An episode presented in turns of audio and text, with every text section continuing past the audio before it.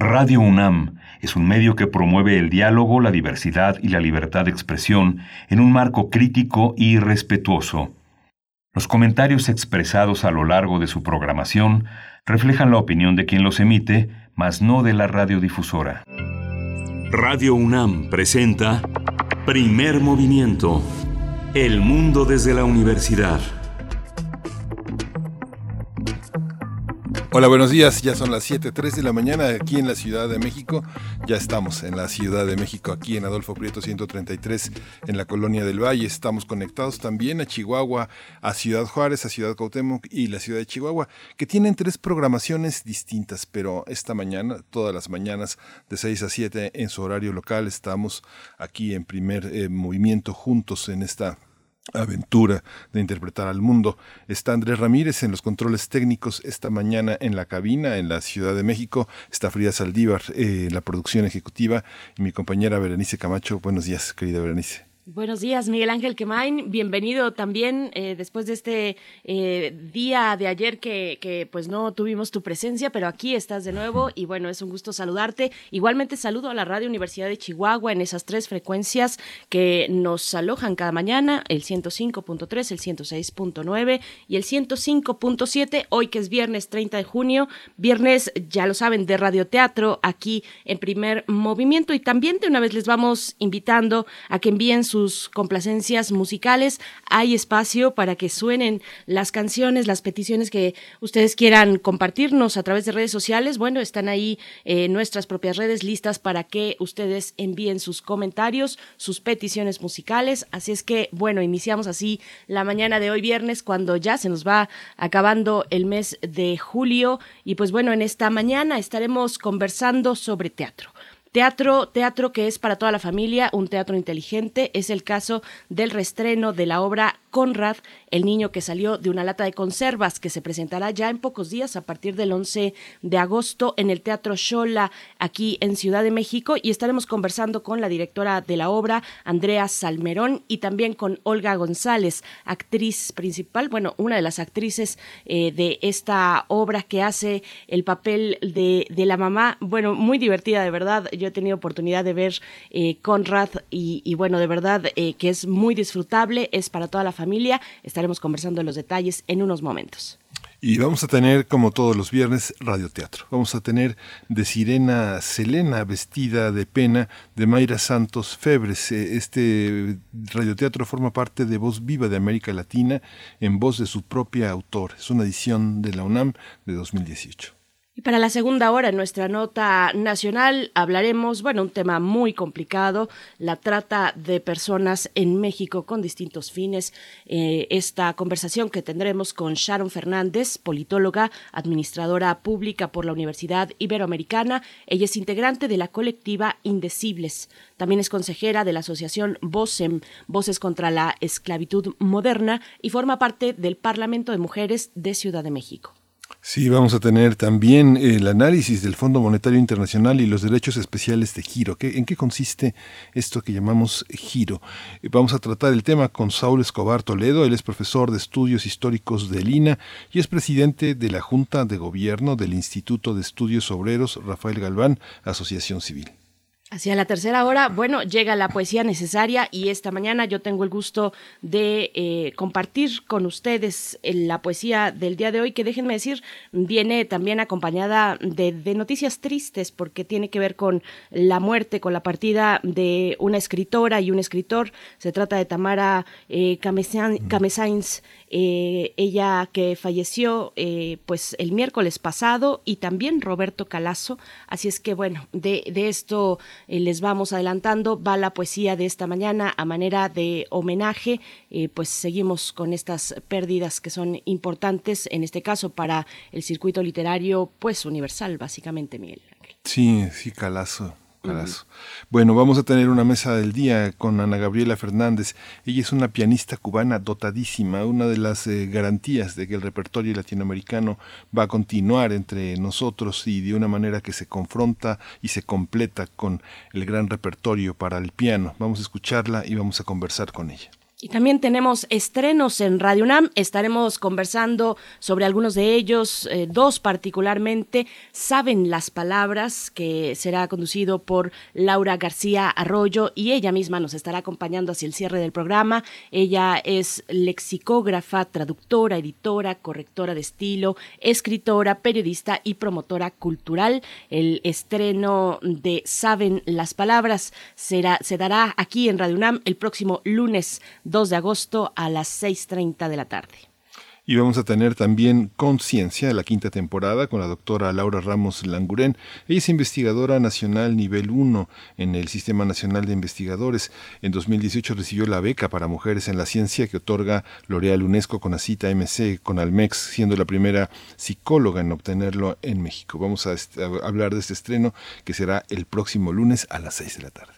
Así es, a las seis de la tarde, Conciencia, Psicología y Sociedad. Yo tengo el gusto, el honor de participar con ese bello equipo de la Facultad de Psicología de la UNAM, eh, que en este esfuerzo con Radio UNAM, pues ya llegamos a la quinta temporada y estaremos conversando con una de sus conductoras, como bien dices, la doctora Laura Ramos Languren. Pues vamos en este momento, cuando son las siete con nueve minutos, hora del centro, al corte informativo, información sobre COVID-19. COVID-19. Ante la pandemia, sigamos informados. Radio UNAM. La Secretaría de Salud informó que en las últimas 24 horas se registraron 381 nuevos decesos, por lo que el número de fallecimientos de la enfermedad o por la enfermedad de COVID-19 aumentó en México a 239.997. Sí, de acuerdo con el informe técnico que ofrecieron ayer las autoridades sanitarias, en este mismo periodo se registraron 19.223 contagios, una cifra récord, por lo que los casos confirmados acumulados aumentaron a 2.810.097 casos mientras que las dosis de las diferentes vacunas aplicadas contra COVID-19 suman ya 64.489.596. Los casos activos estimados en todo el país por la Secretaría de Salud son ya 124.688. Y en información de la UNAM, Lorena Pichardo Flores, coordinadora de protección de datos personales de la Unidad de Transparencia de la UNAM, afirmó que en, el, eh, en la era digital los datos personales son un activo de valor económico, razón por la cual es necesario ser cuidadosos a la hora de hacer uso de redes sociodigitales e Internet, así como corroborar su ciclo de vida al participar en las conferencias Noches con Expertos que organiza la Red de Educación Continua, comentó que el valor de esto se relaciona con las vulneraciones o filtraciones que pudieran tener y han ocurrido. Por supuesto. Y bueno, en recomendaciones culturales para esta mañana, Danza UNAM invita a disfrutar de las prácticas escénicas de los talleres libres y recreativos de la UNAM. Este viernes, alumnas y alumnos de estos talleres nos muestran los logros que obtuvieron en los procesos de aprender diversos tipos de danza y actividades físicas durante el semestre y en el que el objetivo es y fue disfrutar, bailar y divertirse. La transmisión estará disponible hoy a las 20 horas y mañana sábado al mediodía a través de la página de Facebook de Danza UNAM. Así fácilmente, Facebook UNAM Danza es la manera de llegar y disfrutar, bueno, para ver el trabajo de estos alumnos y alumnas que además en condiciones complicadas de, encierro, pero bueno, la UNAM no se detiene. Así es que están ahí las eh, pues recomendaciones culturales para hoy, Miguel Ángel. Sí, vamos a ir con música también, ¿verdad? Por supuesto, vamos con música. Les invitamos de nuevo a acercarse a redes sociales, arroba PMovimiento en Twitter, primer movimiento UNAM en Facebook. Esta canción es para, es una complacencia para Uzumaki Gon. En Twitter nos escribe y nos pide Lady Macros de Macros 8299.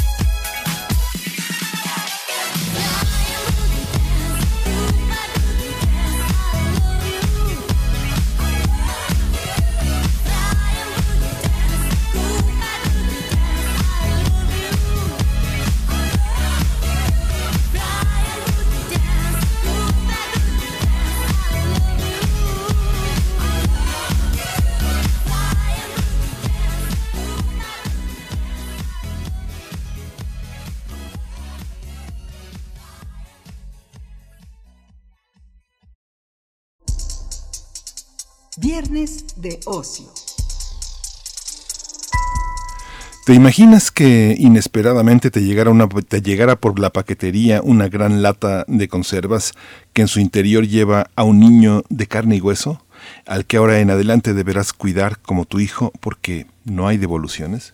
Esta situación la tiene que enfrentar la señora Berti Bartolotti con la llegada del niño de siete años Conrad. Lo anterior sucede en Conrad, el niño que salió de una lata de conservas. Esta obra de teatro para niños y niñas, para toda la familia, regresa a los escenarios para abordar diversos temas como la diversidad, la infancia y los roles impuestos por la sociedad. Mientras la señorita Bertilotti, quien es tejedora y adicta a las compras en línea, cuida a su nuevo hijo junto a su exnovio, Egon. Conrad es perfecto porque así fue programado, pero después de convivir con sus padres y su nueva amiga Kitty, se enfrentará a una lucha interna por descubrir quién es y cómo debe ser según la sociedad. Esta obra de teatro es la adaptación del libro homónimo de Christy Nostingler, escritora alemana de literatura infantil. Los actores son Meraki Pradis, Pedro Mira, Valeria Fabri, Sergio Batis y Silvestre Villarruel. La dirección está bajo el mando de Andrea Salmerón, Salmerón y es producida por la compañía Teatro en Fuga y Armar Media. Sí, no te puedes perder en familia esta aventura de Conrad en esta nueva temporada que llega al Teatro Chola en el Teatro Julio Prieto y que estará en cartelera hasta el 29 de agosto, todo un mes. Las entradas tienen un costo de 250 pesos y ya están disponibles en taquilla o en Ticketmaster. Pues vamos a conversar sobre este reestreno de la puesta en escena basada en la novela de Christine Nostingler y nos acompaña precisamente esta mañana Andrea Salmerón, directora de esta obra de Conrad. ¿Cómo estás, Andrea Salmerón? Qué gusto encontrarnos una vez más. Bienvenida. Hola, Berenice Miguel Ángel. Muchas gracias. Buen día. Hola Andrea, pues eh, eh, es una reposición, pero al mismo tiempo cobra una significación distinta en este tiempo de pandemia, las compras en línea, la infancia maltratada y obligada a ser de una manera como parece que nos puede satisfacer. Cuéntanos cómo, cómo es esta relectura de la obra y qué significa Conrad en nuestros días. Sí, eh, totalmente. eh, estamos hablando justo de, de cómo toda nuestra, pues todos nuestros hábitos de consumo se han volcado hacia el Internet y se han volcado hacia los medios electrónicos y eso le da como mucho más realismo y mucho más eh, actualidad a Berti Bartolotti, que compra tantas cosas que ya se le olvida que compró y en una de esas pues ya se da cuenta que compró un niño, ¿no? Y también eh, una cosa que pensaba mucho sobre Conrad actualmente es cómo México ocupa uno de los primeros lugares en el mundo en orfandad por COVID, por ejemplo, ¿no? Y que es un tema del que no estamos hablando. Y pues Conrad también habla de eso, porque al final de lo que habla es de una familia que se empieza a conformar a partir de personas que no son consanguíneas, pero que que deciden cuidarse entre ellas, aceptarse, quererse y ver por la necesidad del otro, ¿no? Entonces, en un momento en que la discusión sobre qué es una familia está tan, pues tan urgente, ¿no? De que no les estamos hablando tampoco a las infancias sobre, sobre las nuevas familias, pues también Conrad adquiere otro significado nuevo, es decir, vamos a cuidarnos y conformemos las familias como queramos, siempre y cuando seamos personas que queramos cuidarnos entre nosotras. Entonces, pues esas también fueron razones por las que decidimos regresar en un momento de tanta incertidumbre, de tanta, pues ya saben, uno va tomando decisiones sobre la marcha y dura todo el tiempo si está bien. Y, y pues entre también entre el encierro que han sufrido los niños, que parece que han estado metidos en una lata, ¿no? literalmente en la lata del Zoom pues también dijimos, vamos a regresar con la obra. Son muy pocas funciones, pero pues es bueno que tengan también una oportunidad las familias de salir en familia, de regresar al cuerpo, de respirar, de reír y de hacer un plan juntos, extramuros y extra pantallas. Andrea Salmerón, también cada día, pues sí, efectivamente va tomando más vigencia esta obra, esta obra que hay que decir, y, yo tengo que decir que, es, que le tenemos un especial cariño al equipo, al equipo que diriges, Andrea, eh, a, todos los integrantes, a las integrantes. Cuéntanos un poco también, eh, un poquito más sobre las maternidades, ahora que también es un, pues se presentan grandes dilemas frente a las maternidades, frente a los cuidados, como bien lo decías, en esta pandemia, pues bueno, eh, de pronto a uno le toca cuidar simplemente o ser cuidado, por supuesto, y, así vamos eh, sorteando lo que antes era un plan, pues ahora probablemente por la pandemia, pues nos muestra distintos retos que no teníamos considerados.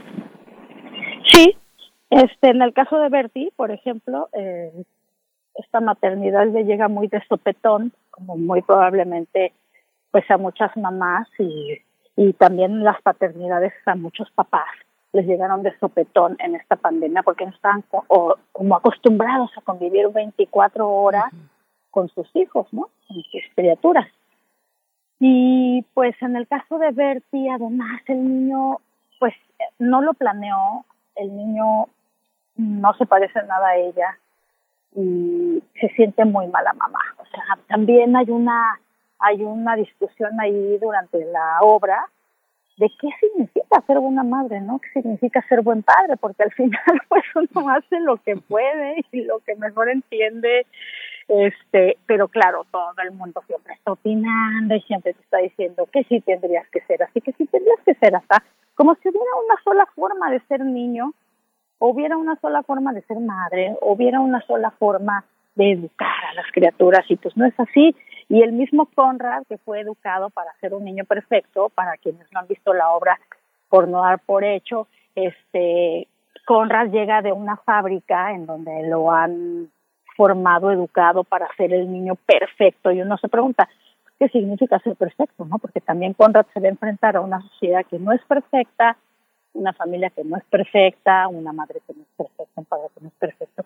Y se da cuenta que nadie espera realmente que él sea perfecto que para adaptarse a la sociedad lo más importante es crear una comunidad, por ejemplo, ¿no? Y eso no se lo enseñaron en la fábrica, a cantar, a jugar, a ser amigos, este, eso no se lo enseñaron en la fábrica y es una de las de las pues de las aprendizajes más importantes de la vida, ¿no? Y también cuando conocí a Kitty, su amiguita, que, que me encanta, es una niña, pues una niña, ¿no? Es una niña muy ruidosa, es una niña muy divertida y entonces empieza a hacer muchas cosas que a Conrad en la fábrica le enseñaron que pues que eran de mala educación y resulta que no, que son muy divertidas.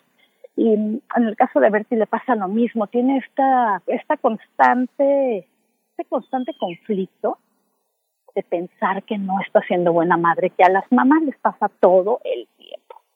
Y a los papás también, ¿no? Pero más a las mamás creo que, que son muy, pues muy observadas, como muy presionadas socialmente para ser la madre perfecta, que no significa más que la madre que quien lo que quien la mira cree que tendría que ser, ¿no? Es, es, muy impresionante. Bueno, Cristina Osklingler, quien la, la, pudo conocer, vivió hasta, hasta 2018, es, su muerte es muy reciente. Ella estuvo casada con Ernest Nostlingler y bueno, fue una de las uno de los monumentos en la radio en la radio austriaca. Ella hizo muchos radioteatros, participó muchísimo en programas de educación, es una gran es una gran es una, un ser muy amado en la lengua alemana y una persona que era muy muy accesible.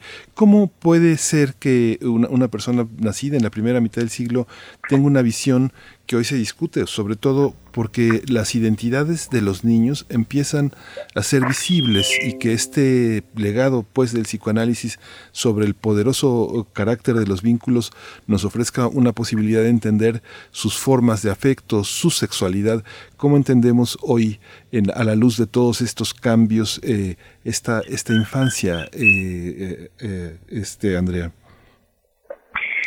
no sé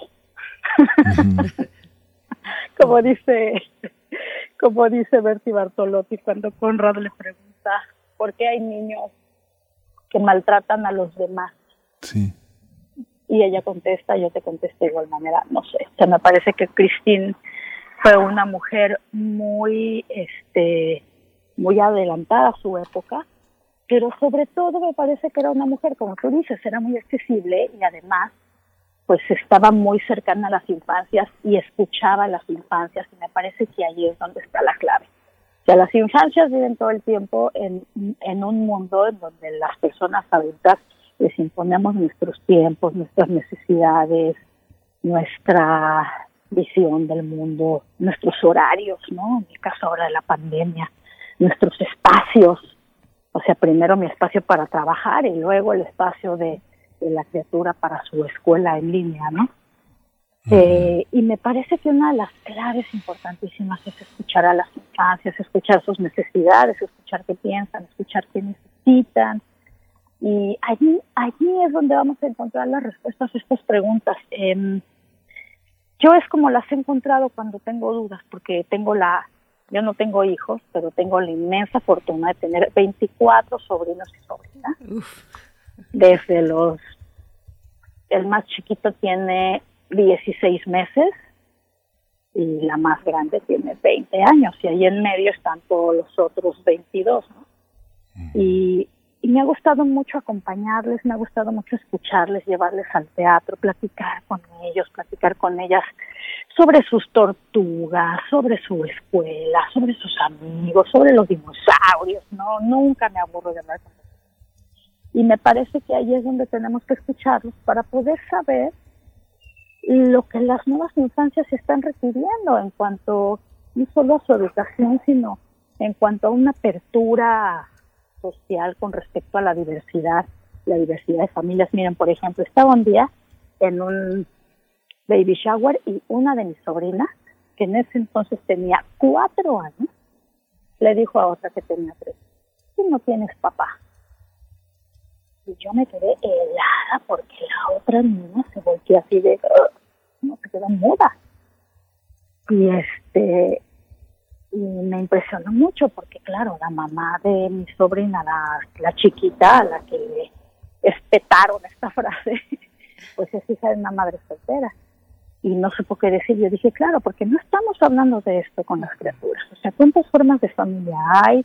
¿Cuántas formas de sexualidad hay? Y no porque estemos sexualizando a las niñas y niños, sino porque tienen un cuerpo con el que van a vivir todo esto, ¿no?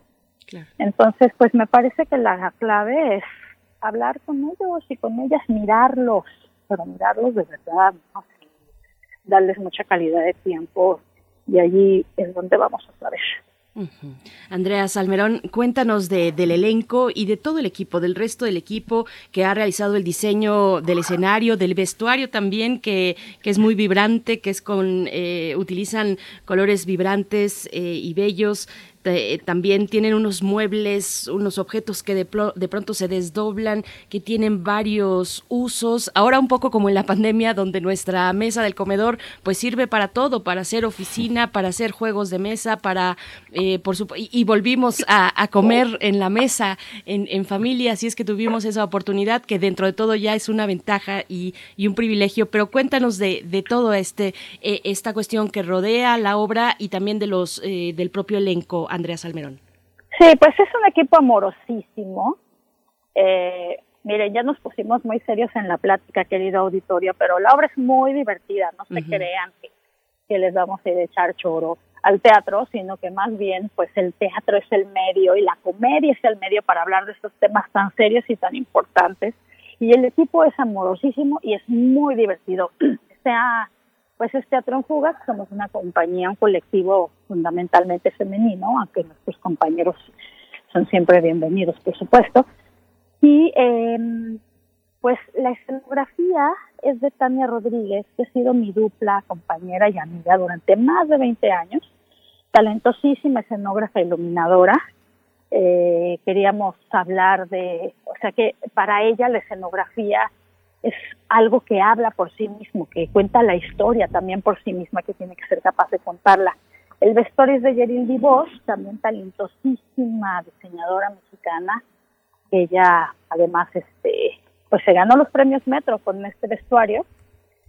Y la obra me la trajo originalmente Olga González, que es una actriz también con muchísima trayectoria que hacía Berti Bartolotti y que iba a estar en esta entrevista y lo que siento es que me estaban llamando a mí en vez de a Olga porque yo ya estaba conectada y recibí todavía dos llamadas que no sabía si contestar del mismo número de radio.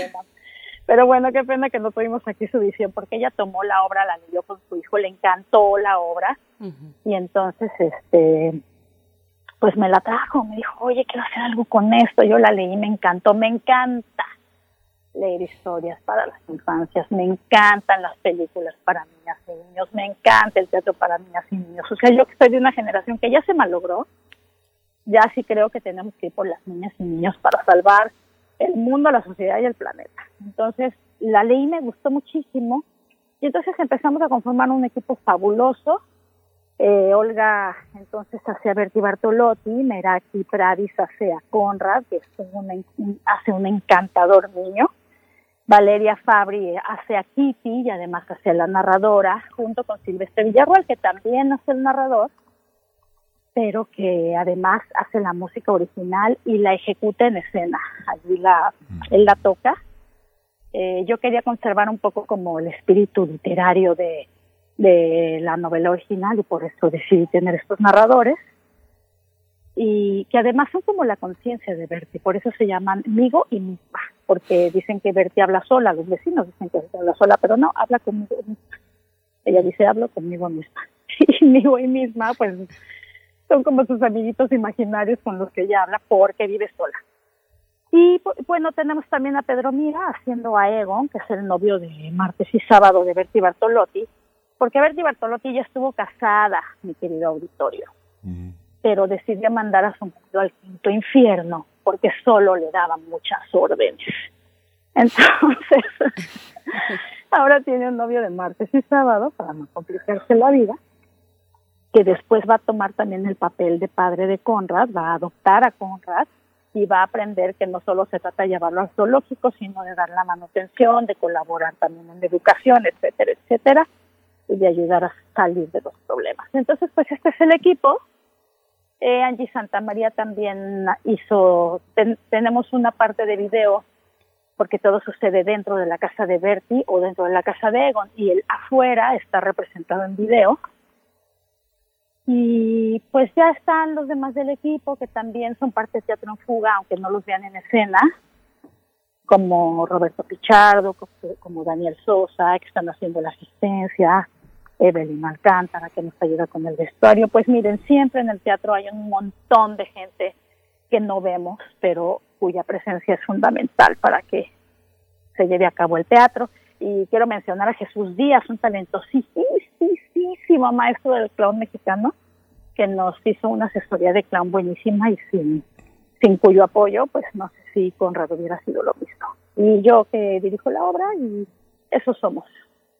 Órale, qué padre. Vamos, vamos, vamos a escuchar un pequeño fragmento que tuvieron a bien eh, este, enviarnos para compartir con los radioescuchas. Vamos, vamos a escucharlo, Andrea. Gracias. Distinguida señora Bartolot, le adjunto la entrega solicitada. Sentimos mucho habernos retrasado tanto.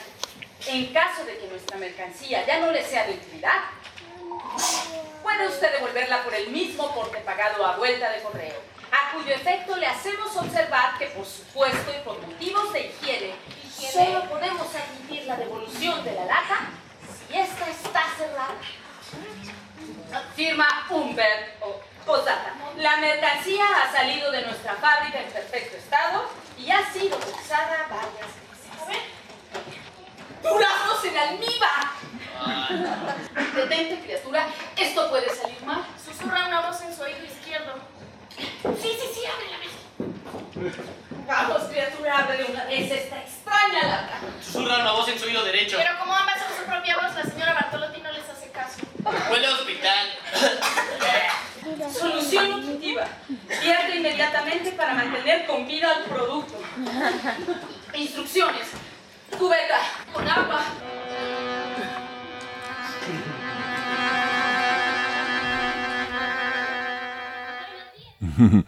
Pues muy interesante. Esto de tener novio martes y sábado eh, forma parte pues de una nueva también organización de la, de la vida cotidiana y también lo difícil que es esta gratificación tan grande cuando, claro, cuando hay recursos para eh, entrarle tan fuerte al consumo y esta también forma de no, no, eh, no hay devoluciones y mucha gente no solo con los niños que no puede devolverlos aunque quisiera, pero sí lo sí, pero sí lo hace con las con las llamadas mascotas, los animales de compañía que los devuelve sin ninguna compasión, porque eso sí se puede, ¿no? Pero al mismo tiempo es una proyección y una metáfora de lo que podemos hacer con nuestras relaciones, Andrea.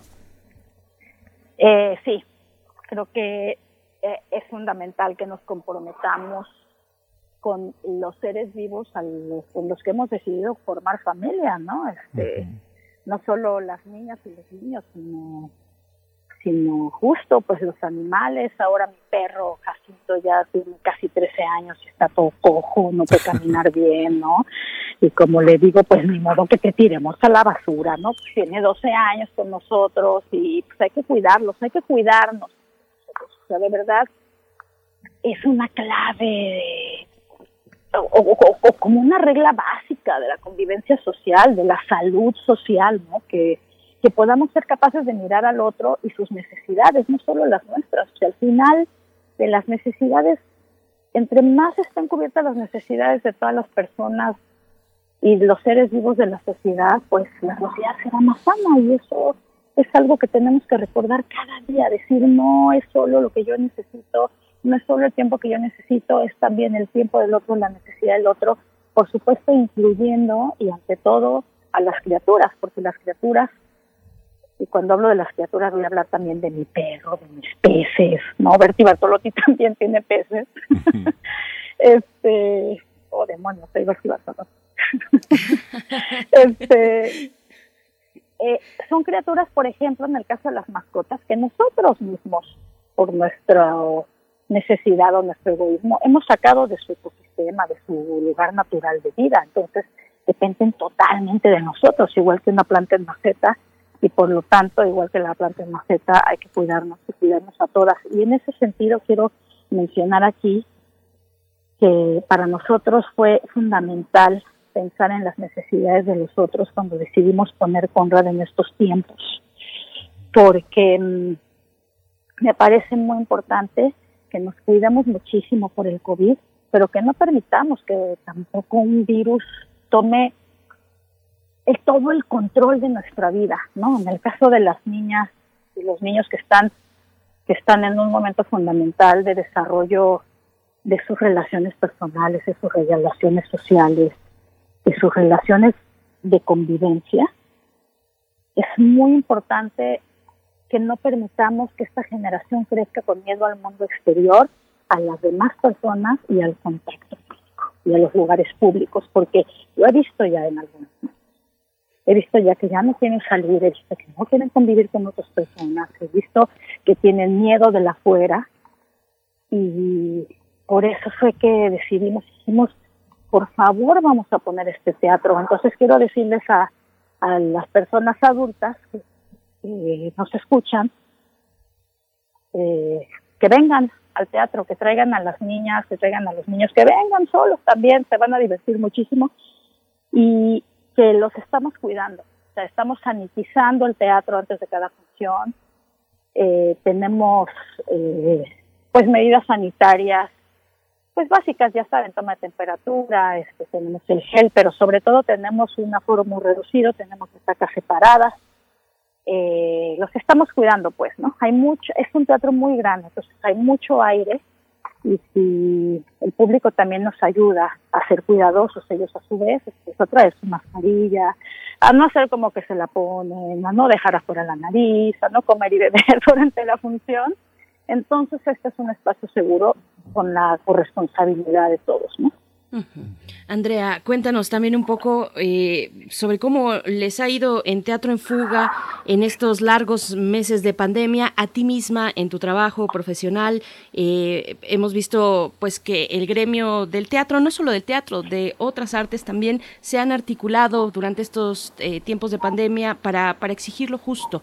¿Cómo, cómo, cómo te sientes tú? ¿Cómo, cómo han sido estos meses? y cómo le ha ido también a Teatro en Fuga? Ay, pues ha sido muy difícil estos meses. Me parece que el gremio de las artes vivas, de las artes escénicas, sí ha sido el más golpeado de todos. Hemos estado 15 meses parados sin trabajo. Eh, bueno, eh, no del todo sin trabajo porque no solamente haces teatro cuando estás sobre el escenario, haces teatro cuando y vives del teatro cuando haces talleres, cuando cuando compartes tus saberes, ¿no? Eh, y algunos compañeros y compañeras pues han estado también experimentando en el teatro visual, en el teatro eh, por streaming. Nosotros no, en el caso de Teatro en Fuga, porque pues nos parece fundamental el regreso al cuerpo, este, este compartir un espacio, tiempo con los espectadores, en donde no solamente es importante lo que nosotros hacemos, es importante lo que el espectador hace. El espectador también crea el contenido, también crea la atmósfera, también se comunican entre ellos, se echan miraditas, se ríen, se preguntan por qué el otro se rió y ellos no.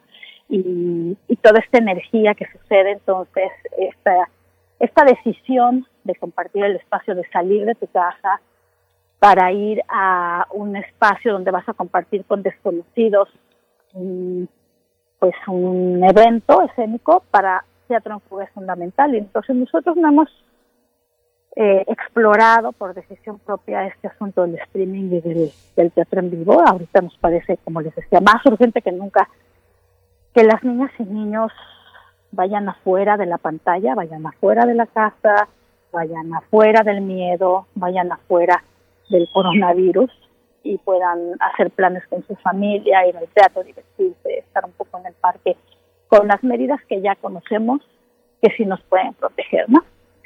Y, em, y pues eso, nosotros estamos allí tratando de sobrevivir un poco.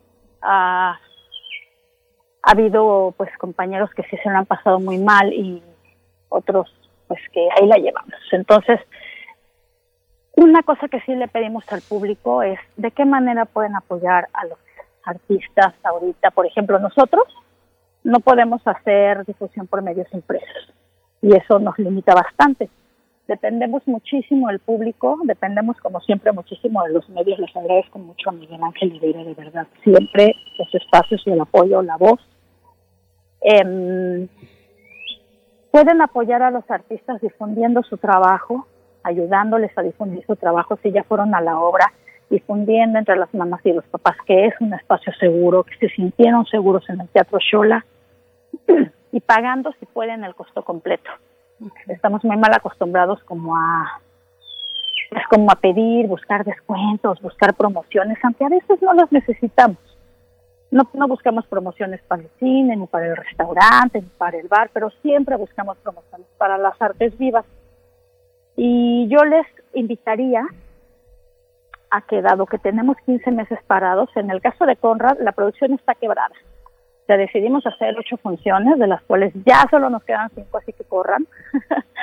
y eh, de estas funciones depende el futuro de la obra, porque tras 15 meses parados, pues no tenemos, ahora sí que ni para la bodega una vez que termine la temporada. Entonces, si nos va bien, probablemente Conrad tenga más futuro y si no le va bien, no sabemos qué va a suceder. Y en esta situación estamos todas las personas de artes escénicas. Eh, no estamos haciendo melodrama, estamos siendo realistas. Y entonces sí les sugiero y les invito a que nos ayuden a difundir eh, y sobre todo a que si pueden paguen el boleto completo aunque haya promociones. Eso muchísima ayuda. Y pues por lo demás el teatro seguramente se recuperará.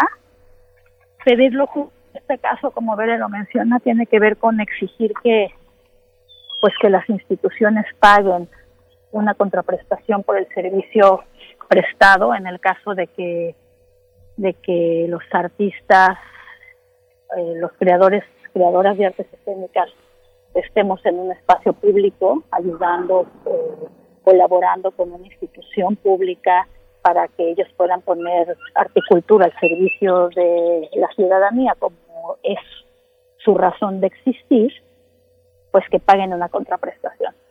Porque a veces no te la pagan, estás ahí en los teatros de Limba dando funciones, en donde tienes que dar el boleto súper barato y el instituto no te paga la nómina, por ejemplo, ¿no?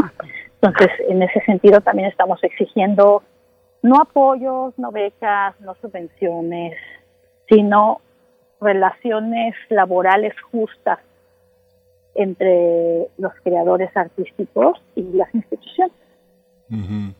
Sí, qué bueno que puntualizas esto, Andrea, porque tú fuiste de las primeras eh, activistas que, propuso esta relación. Surgió, como tú sabes bien, la ANTI, la Asociación Nacional de Teatros Independientes, que tiene otro sentido, pero finalmente, como señalas, a veces pedimos descuentos eh, que no necesitamos. Cuando lo necesitemos, sí hay que pedirlos, porque forma parte de la, de la bondad de los artistas que quieren difundir su arte, pero esta parte empresarial del teatro ha sido también muy difícil. ¿Cómo han, cómo reaccionado tus colegas frente a estas posturas, Andrea?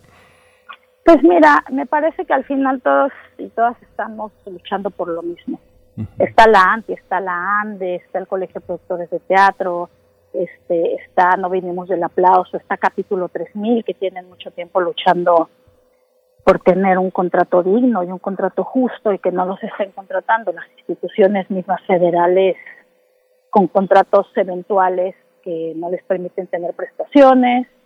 Eh, entonces está, está la y también hay como muchas asociaciones, muchos, eh, muchas representatividades dentro del gremio artístico que estamos empezando pues a luchar juntos, a trabajar juntos para conseguir eh, pues mejores condiciones laborales, les digo con respecto a pues a los derechos laborales que tendríamos que tener otra vez no estamos pidiendo dádivas, estamos pidiendo lo que la Ley Federal del Trabajo marca, pero sobre todo que la Ley Federal del Trabajo empiece a reconocer otro tipo de, relaciones laborales que no son solamente la relación obrero-patronal, porque en el caso no solo de nosotros, sino de todos los freelancers, todos los independientes, pues no tenemos esa relación obrero-patronal. Entonces nuestras leyes pues ya están un poco viejitas, las instituciones se fundaron hace 70 años y pues ya va siendo hora de dar una revisada para ser más justos con,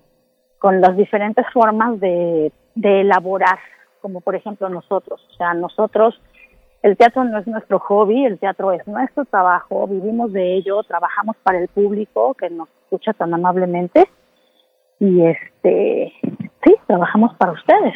Entonces, eh, pues lo que queremos es poder hacerlo de una manera justa y de una manera pues que no estemos precarizados todo el tiempo y, sobre todo pues en un momento como este que, hubiese alguna suerte de, colaboración también de parte del gobierno como ha habido en otros países.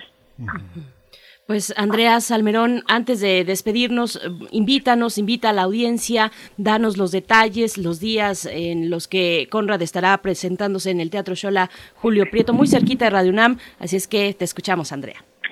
Sí, miren, eh, nos quedan cinco funciones, nada más. Son los domingos a la una de la tarde. Vamos a estar hasta el 29 de agosto. Si tenemos fortuna y apoyo, aunque ahorita está un poco complicado también por la situación del COVID, pues tal vez podremos extendernos, pero no lo sabemos. Perdón. Por ahora tenemos cinco domingos más a la una de la tarde en el Teatro Shola, Julio Prieto. Los boletos están disponibles en Ticketmaster y en taquilla. Los jueves hay dos por uno. Si les parece un poco oneroso, pues pueden comprar los boletos en jueves tanto en, tanto en Ticketmaster como en la taquilla. Y comprarlos a medio precio. Los boletos cuestan 250 pesos y este, les recuerdo, de verdad, vengan, salgan en familia, hagan un plan que les haga olvidar por un momento todo lo que hemos vivido estos meses. Estamos sanitizando el teatro previamente, eh, tenemos butacas muy separadas, tenemos un aforo bastante reducido, tenemos medidas sanitarias y ustedes lo que tienen que traer básicamente es su cubrebocas muy bien puesto. Pues Andrea, pues muchísimas gracias por esta presencia, pues te seguimos, lo seguimos, seguimos a Conrad, es muy significativo en estos tiempos eh, poder, poder entenderlo, te agradecemos mucho tu, tu, interés y tu disposición para hacerlo. Y tenemos una canción, ¿verdad, Berenice? Sí, nos vamos a despedir con una uh, canción, Andrea Salmerón, la canción del pedo, ni más ni menos.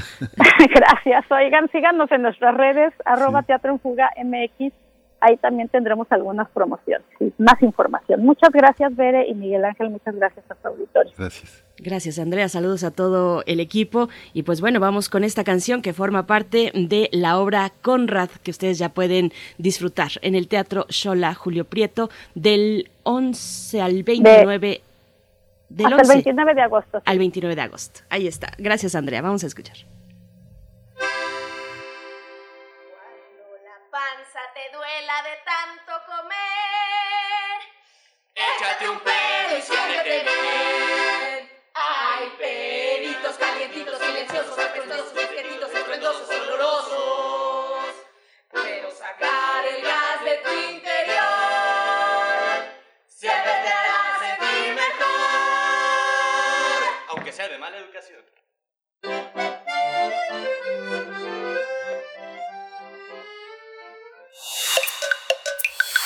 Primer movimiento. Hacemos comunidad. Bien, pues estamos de vuelta así rápido. Regresamos para presentar el radioteatro en esta mañana de, Sirena, Selena vestida de pena, de Mayra Santos Febres, a partir de la colección de Voz Viva de América Latina, en voz de su autora. Esta es eh, una producción de 2018 de la UNAM, así es que vamos a escuchar. Para teatros, los radioteatros de primer movimiento. De sirena Selena vestida de pena. Hicieron su check-in. Todo normal con las reservaciones que le había hecho Billy, la amiguita que trabajaba en una agencia de viajes de Atos Rey y que se había encargado de todos los preparativos.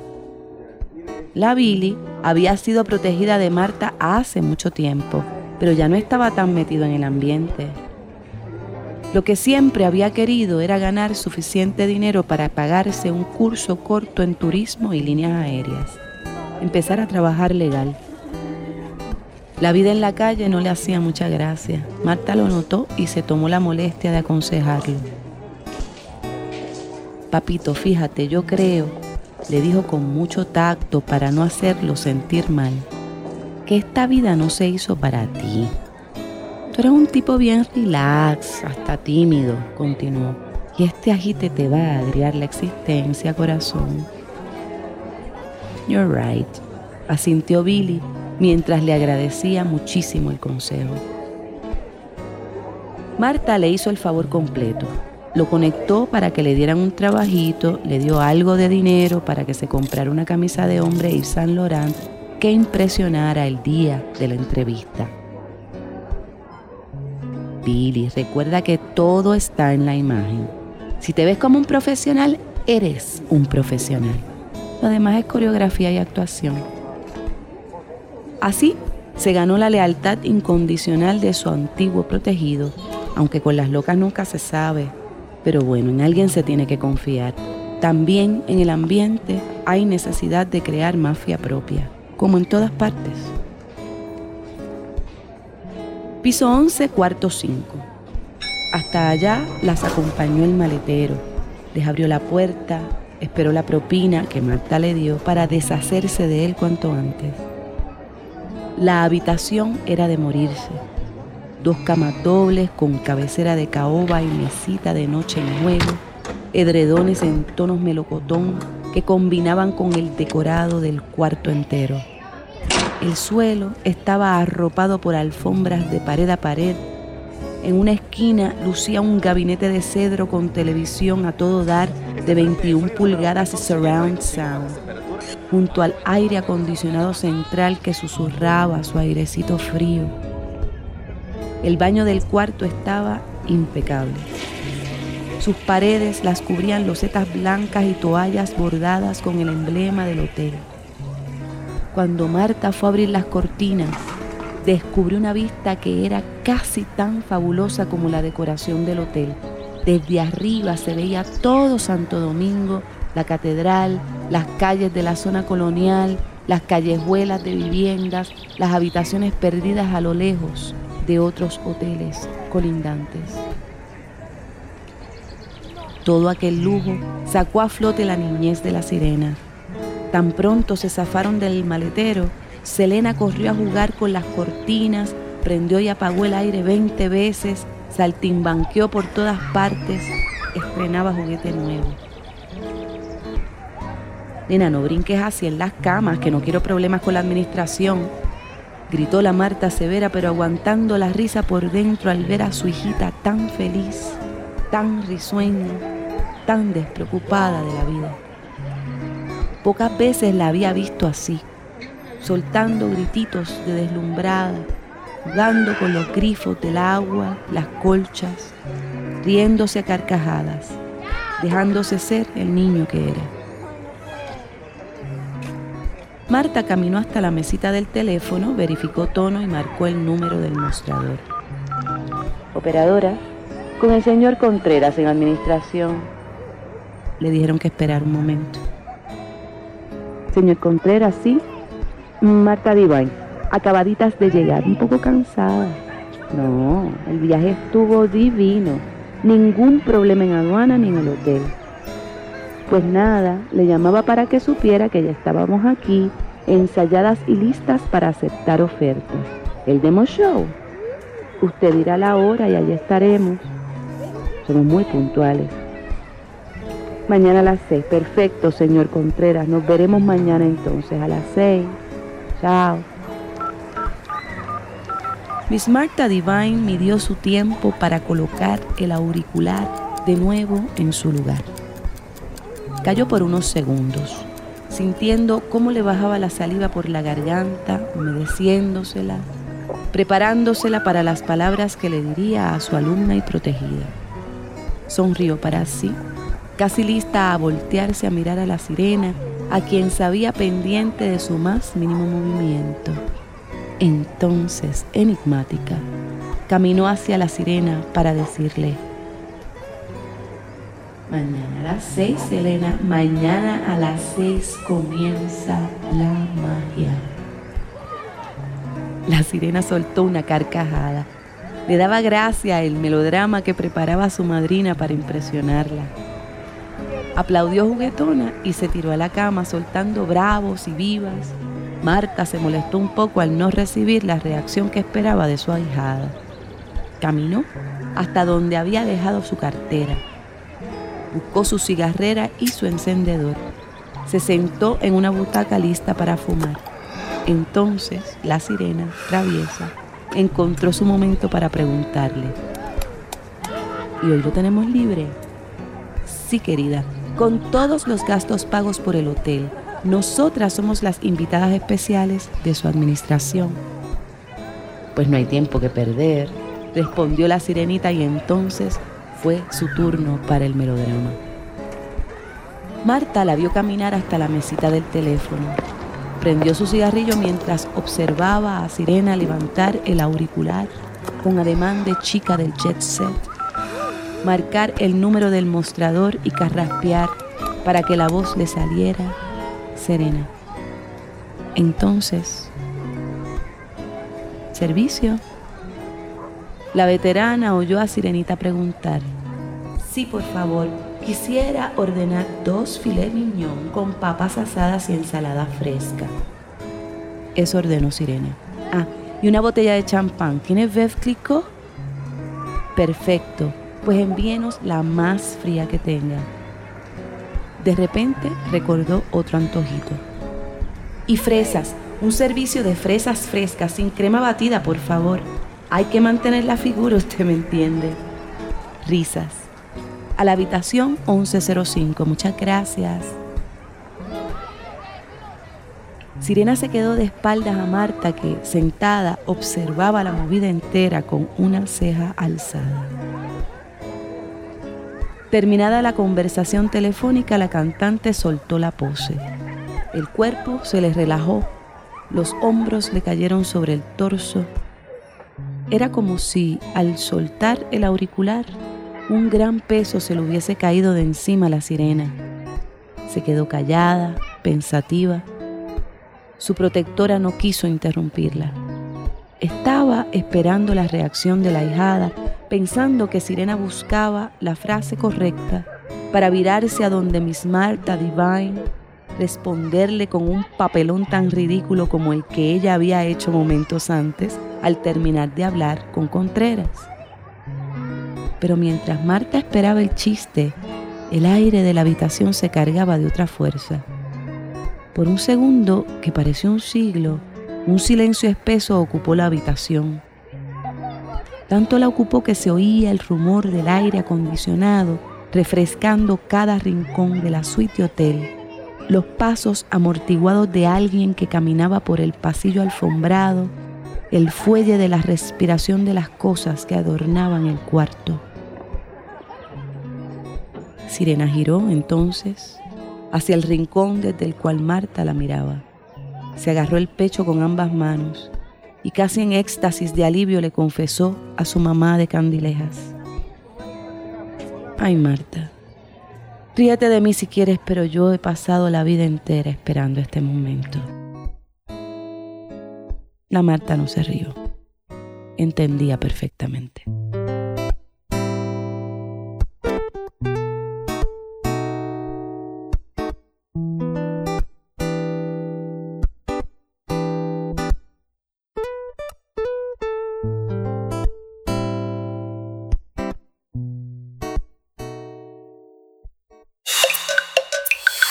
Primer movimiento. Hacemos comunidad. Qué bella sonoridad, la de la voz de Mayra Santos Febres. Eh, ella es escritora boricua y bueno, es la selección para esta mañana en el radioteatro, aquí en primer movimiento de Sirena Selena vestida de pena.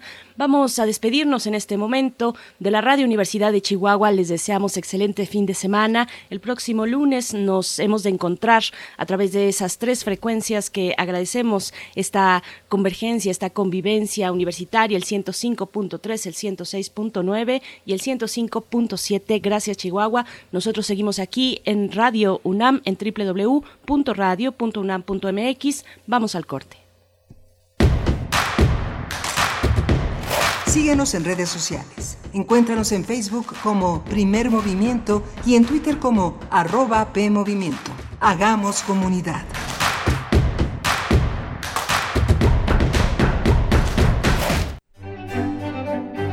Cuentan que la música fue el origen del arte, pero ¿dónde empezó la música que conocemos? Temporada de verano 2021 de la Orquesta Sinfónica de Minería presentará en su quinto programa Homenaje a Bach, bajo la dirección de Carlos Miguel Prieto. Concierto de Brandenburgo número 3 de Johann Sebastian Bach. Concierto para fagot RB 471 de Antonio Vivaldi. Concierto para dos violines y suite de orquesta número 2 de Bach. Y concierto para flauta número 2 La Noche de Vivaldi. Con María Bacorina en la flauta, Viria Quesada en el fagot, Shari Mason y Carlos Miguel Prieto en el violín. Disfruta de este programa las veces que quieras vía streaming, desde el sábado 31 de julio a las 10 horas hasta el domingo 1 de agosto a las 23.30 horas. Consigue tus boletos en www.minería.org.mx. ¿Que dónde comenzó la música occidental? La respuesta está en Bach, Orquesta Sinfónica de Minería.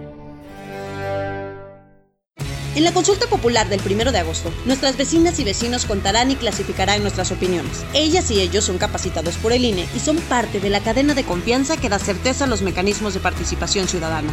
Gracias a la labor voluntaria de las y los funcionarios podremos conocer el porcentaje de participación y el sentido de la opinión desde las 8 de la noche del mismo día de la jornada de consulta. Sigue los resultados en INE.mx. Este 1 de agosto participa y celebremos la democracia. INE.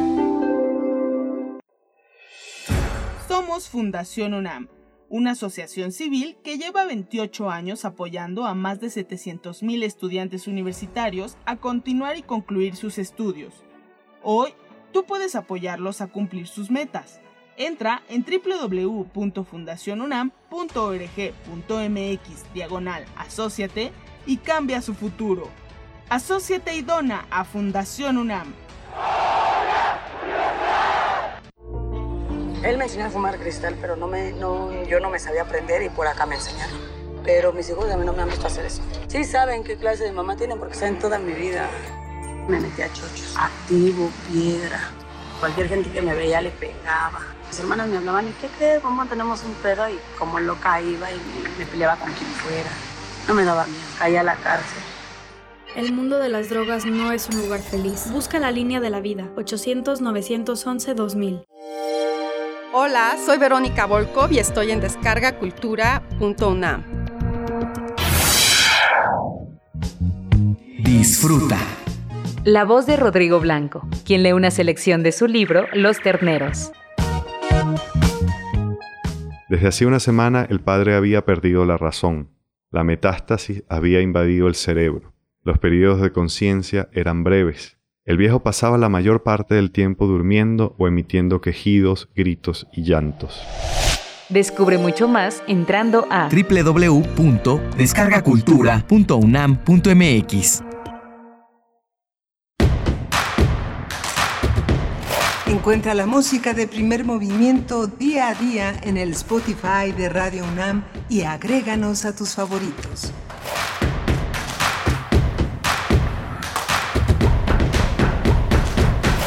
Muy buenos días, ya estamos de vuelta en primer movimiento en este viernes 30 de julio, se nos va el mes y bueno, estamos aquí para iniciar esta segunda hora de transmisión. Venimos, venimos de, una hora eh, pues muy, muy rica, muy rica culturalmente hablando con este radioteatro que nos dicen por acá en redes sociales, qué bella voz, qué sonoridades tiene el español. Eh, pues sí, la voz de Mayra Santos Febres eh, de Puerto Rico es la que acompañó, la que enmarcó el radioteatro de esta mañana Gracias por su sintonía, por su permanencia. En este mismo momento también nos enlazamos con la radio Nicolaita en el 104.3 de la frecuencia modulada que llega a Morelia. Y bueno, es un gusto, un gusto estar con ustedes, igualmente con el resto del equipo a quien saludamos. Está allá en cabina Frida Saldívar en la producción ejecutiva. Está Andrés Ramírez esta mañana en los controles técnicos y Miguel Ángel Quemain en la conducción. Miguel Ángel, ¿cómo estás? Hola, Berenice Camacho, buenos días, buenos días a todos nuestros radioescuchas. Bueno, muy interesante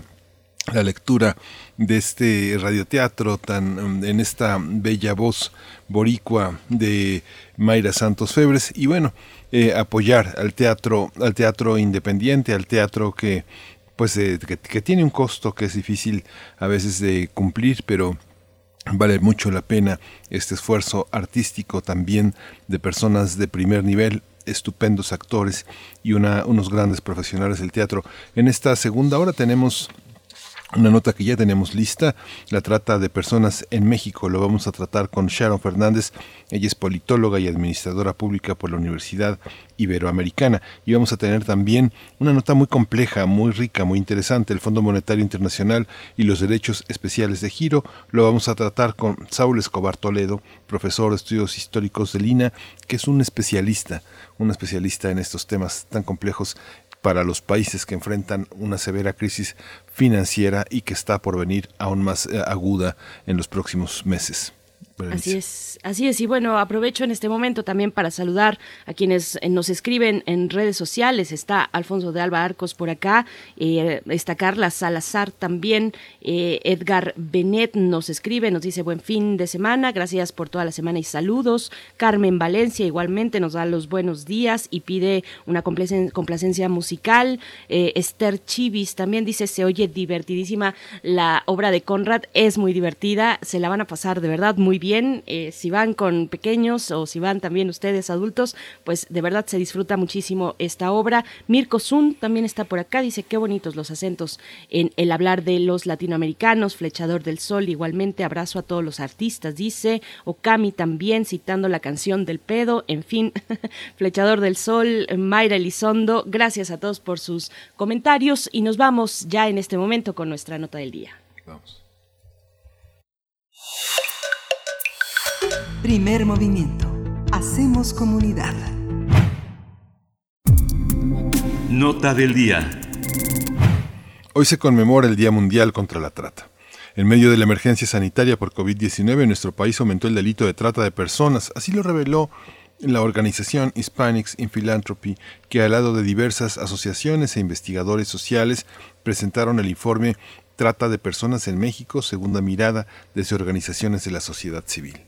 El estudio señala que la trata de personas incrementó a 25 estados en 2021 con presencia en 126 municipios, en comparación con los 18 estados que se registraron en 2017. Esta situación se debe en gran medida por la ausencia de, por la presencia, perdón, del crimen organizado y las políticas migratorias que implementaron los gobiernos, las cuales generan más condiciones para que la trata de personas se incremente. Sí, a esto se suma la falta de medidas contundentes por parte de los estados, así como la violencia, la impunidad y la corrupción. Todos estos factores limitan la adecuada reducción, la atención y prevención del problema, debido a que en ocasiones son las mismas autoridades federales, estatales y municipales quienes están involucradas en la trata. La zona del Bajío es la que registra un incremento mayor de este delito. Por tanto, en Querétaro, Guanajuato, San Luis Potosí, Jalisco, Zacatecas, Aguascalientes, Nayarit y Colima, con excepción de este último, se encontró la presencia de trata de personas, ya sea mediante el enganche, tránsito y destino. En tanto, Puebla, Tlaxcala y Estado de México han sido públicamente identificados como estados de origen y destino de víctimas de trata. Tlaxcala como origen de núcleos familiares de tratantes principalmente para fines sexuales, mientras que Hidalgo como estado de enganche, tránsito y destino. Cabe señalar que las víctimas de este delito tienen entre 16 y 19 años para extracción de órganos, profesionistas eh, en edad laboral entre 20 y 35 años, población LGBTIQ, personas que no hablan español y madres que viajan con hijos pequeños. Pues vamos a conversar sobre la trata de personas en México y hoy estamos eh, con Sharon Fernández. Ella es politóloga y administradora pública por la Universidad Iberoamericana, es consultora en comunicación política y es integrante de la colectiva Indecibles. Eh, indecidibles. Actualmente es consejera de la asociación VOCEM, Voces contra la Esclavitud Moderna, y forma parte del Parlamento de Mujeres en la Ciudad de México. Sharon Fernández, gracias por estar con nosotros. Bienvenida. Buenos días. Hola, buenos días. Muchas gracias por la invitación. Gracias, Sharon Fernández. Bienvenida una vez más. Pues cuéntanos, por favor. Bueno, eh, terrible este, este panorama, eh, importante y además necesario hoy en el Día Mundial de la Trata de Personas abordarlo en sus dimensiones para el caso de México. Cuéntanos cuál es el panorama para nuestro país con este delito.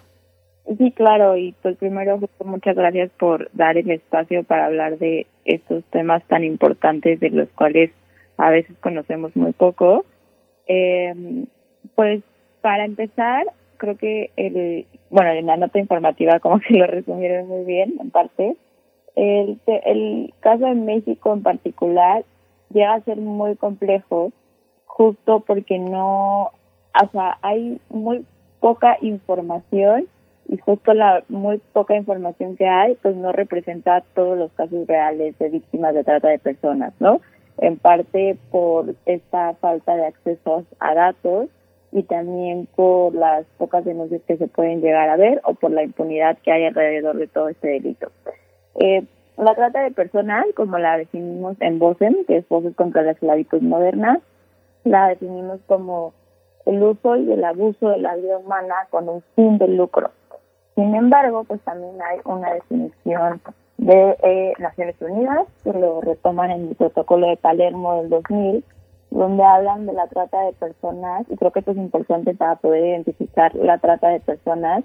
Ellos lo dividen como en tres partes, que es la trata de personas, es la captación eh, a través del transporte, el traslado, la acogida la o la recepción de personas, recurriendo a la amenaza, el uso de la fuerza u otras formas de coacción, el abuso de poder o de una situación de vulnerabilidad para obtener el consentimiento de una persona que tenga para que tenga autoridad sobre otra, todo esto con un fin de lucro.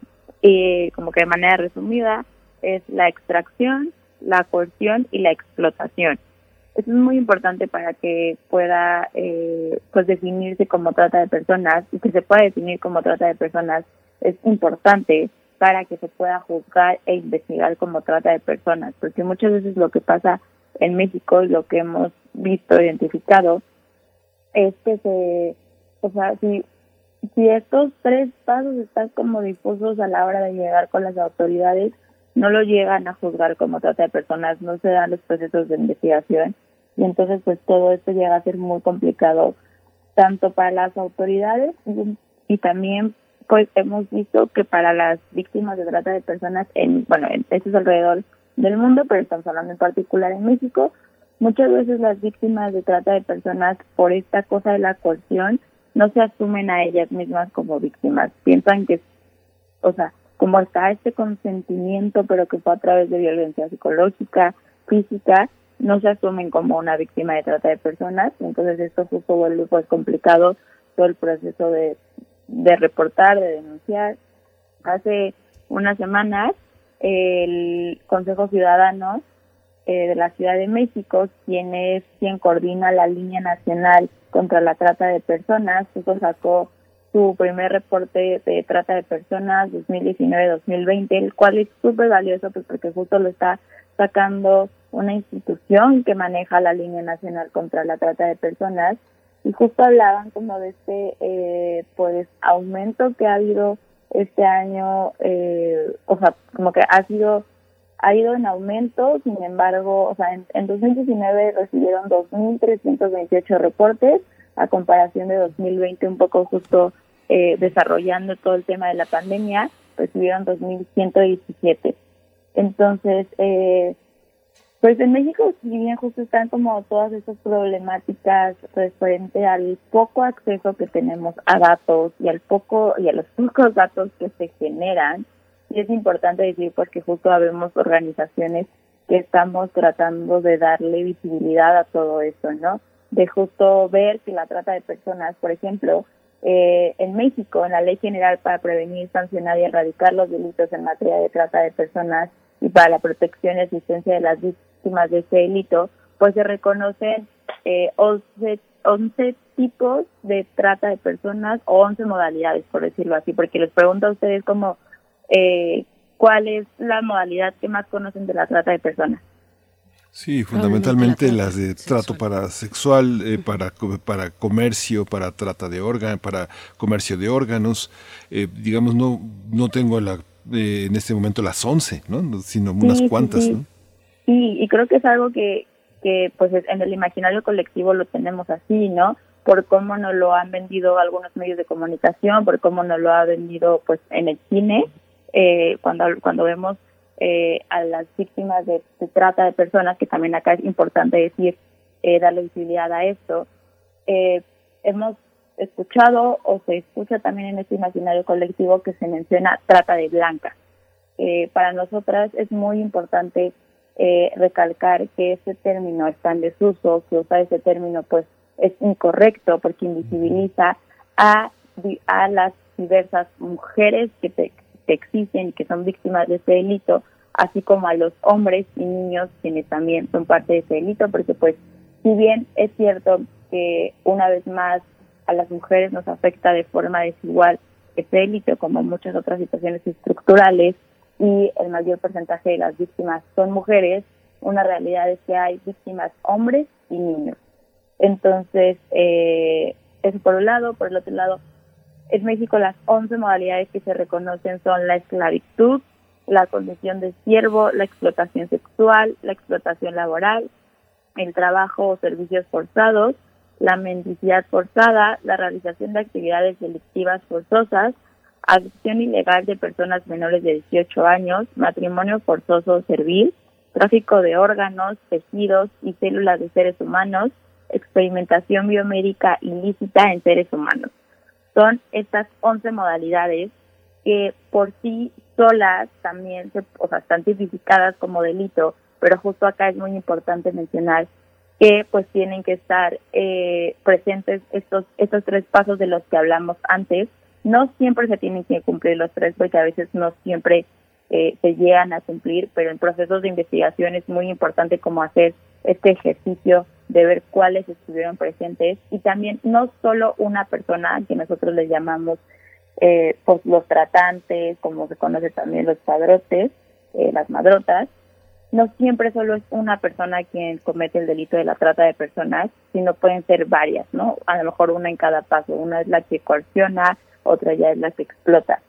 Eh, las formas de explotación en México, pues por ejemplo, la pues la, la, mayor, la que tiene mayor porcentaje según la, eh, la CNDH es la, la prostitución eh, como forma de explotación sexual, después el trabajo o servicios forzados, la explotación laboral, eh, en, en, en el aspecto justo de la explotación sexual, la población reportada es que las víctimas en un 71% son mujeres adolescentes, de 13 a 17 años. Entonces, pues sí estamos para, paradas, parados frente a un escenario muy grave de vulneración de derechos, de invisibilización de esta problemática que creo que se habla muy poco.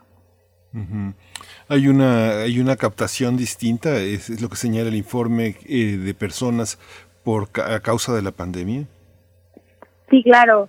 Eh, como justo el, el, el, el informe que, que ustedes eh, citan al principio de, la cápsula informativa, así como eh, lo vienen manejando organismos internacionales desde, desde 2020, es que si bien ya justo organizaciones de la sociedad civil habían identificado que una forma de captación eran las redes sociales, internet y todos estos aspectos, eh, pues ahora con el número de pandemias ha aumentado, por ejemplo, el número de reportes por pornografía infantil, eh, por, eh, pues sí, este proceso de enganchamiento a través de redes, que por ejemplo se da con promesas de, pues promesas de amor, promesas laborales, promesas como mejores futuros, algo de lo que hablamos mucho cuando tenemos estos procesos preventivos de trata de personas, es que a veces lo vemos muy lejano, ¿no? Lo vemos como que si justo nosotras personas tenemos acceso a, a servicios tipo internet, tenemos acceso a información, eh, pues no somos posibles víctimas. Pero la realidad es que muchos de los enganchadores, de los tratantes, pues que ven en las víctimas de trata de personas una vulnerabilidad. Y todas las personas tenemos vulnerabilidades. Todas las personas creo que en una situación eh, de desventaja, de abuso de poder, ante una vulnerabilidad somos posibles víctimas. Sí, hay poblaciones que corren mayor riesgo, las infancias, las adolescencias, justo a quienes no se les habla como de eh, estos procesos preventivos, eh, las personas migrantes, las personas que están en las periferias, sí, justo que hay poblaciones como de mayor riesgo, pero todas las personas tenemos una vulnerabilidad y las y pues justo está investigado eh, hay eh, tratantes que vieron hace algunos años sus testimoniales también, que de lo que se aprovechan pues son de vulnerabilidades, que ahora justo pues el, el tema de la trata de personas es algo que históricamente ha estado ahí, que justo creo que también eh, esta parte muy valiosa desde la sociedad civil que hemos ido viendo es que así como históricamente pues la, la sociedad ha evolucionado y hemos cambiado nuestras formas de comunicación. Los tratantes también se han adaptado a eso y pues ahora justo captan a través de eh, medios digitales. Sharon Fernández, bueno, recientemente se presentó el informe de personas desaparecidas y no localizadas en México y te pregunto qué aporta este informe por lo que es, por lo que contamos, eh, por lo que sabemos, por lo que nos estás explicando y el material con que se cuenta, pues podemos saber y deducir que no todas las formas de trata estarían relacionadas con desaparición forzada. tú misma nos acabas de decir que muchas veces las personas en esa condición ni siquiera se identifican como víctimas de trata.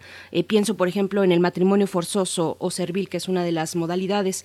Cuéntanos cómo se relaciona eh, la desaparición, el fenómeno de desaparición en este país con el de eh, trata de personas, dónde se tocan y dónde se alejan. Cuéntanos un poco también de la importancia de este reciente informe.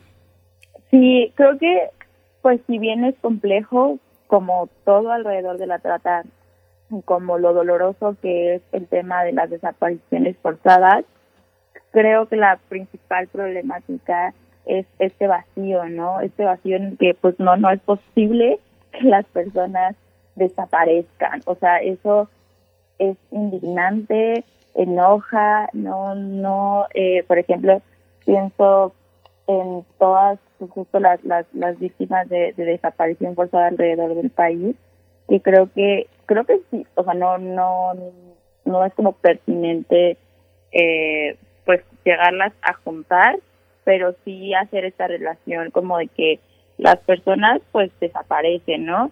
Ah, pues pienso ahora en, y es, es importante también nombrarlo, porque a veces justo en los informes vemos cifras, pero muchas veces entre esta normalización que hay ya en México de la vulneración de derechos humanos, se nos olvida que estas cifras son vidas y son vidas que justo pues mm, estamos como en este limbo muy doloroso como de no saber si son víctimas de trata, si son víctimas de desaparición forzadas, si todo este caso que, que tenemos ahora de pues cuántas cosas clandestinas no hay alrededor del país, no saber dónde está la persona que amas es muy doloroso.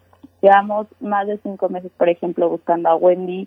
Las autoridades de Jalisco y de Nayarit no han dado respuesta.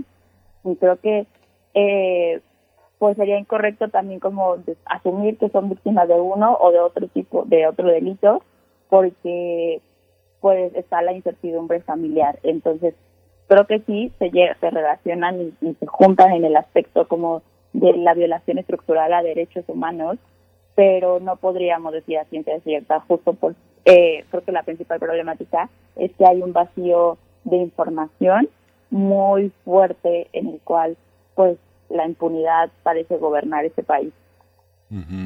Hay una hay un tema que la convergencia de fiscalías de la Comisión de Derechos Humanos y de algunas otras instancias internacionales cómo se cruza con el trabajo de las organizaciones de la sociedad civil que cómo se decide a qué instancia acudir cuando se tienen ciertas certezas o frente a situaciones como la que uno enfrenta todos los días en colonias eh, con un uso de suelo alto como puede ser Polanco, La Roma, La Condesa, Interlomas, donde uno ve cotidianamente durante años a las mismas personas en situación de mendicidad, pero que evidentemente trabajan para, para personas que las, que las tratan.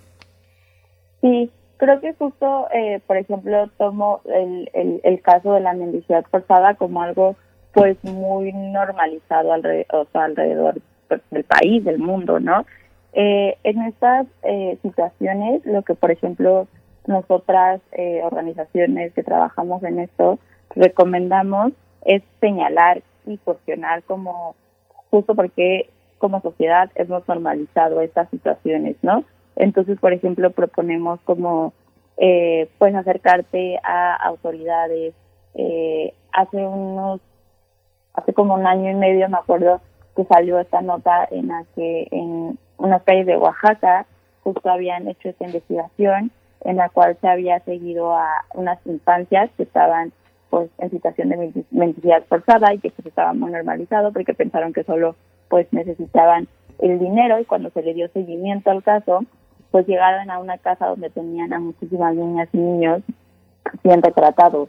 Entonces creo que hacer estos ejercicios ciudadanos de observar y ver si algo no está bien eh, es muy valioso porque podemos cambiar la vida de alguien y por eso es muy valioso que las personas pues estén informadas sobre eh, cómo se podría ver la trata, ¿no? Porque en este aspecto también como de cómo no lo han pintado en el cine, en el cual pues una víctima de trata tiene que estar golpeada, eh, inclusive eh, algo que por ejemplo eh, nosotras vemos mucho en días como hoy, es que cuando se hacen posts informativos sobre esto, pues se suele poner a las víctimas con cadenas, eh, como, mm, sí, como con cadenas golpeadas, y por eso desde estos procesos preventivos hablamos de trata de personas desde sobre con las cadenas invisibles, ¿no? Que las cadenas no tienen que ser visibles, pero que ahí están. Entonces, eh, por si al final igual se los vuelvo a dar, pero está el número del Consejo Ciudadano, que como les decía, son quienes llevan pues la línea nacional de trata de personas y la denuncia es anónima. Yo, yo, Sharon, puedo dar testimonio de esto. Yo realicé una denuncia sobre una situación que vi. Lo principal es no ponerse en riesgo, porque te pones en riesgo tú y pones en riesgo a la posible víctima.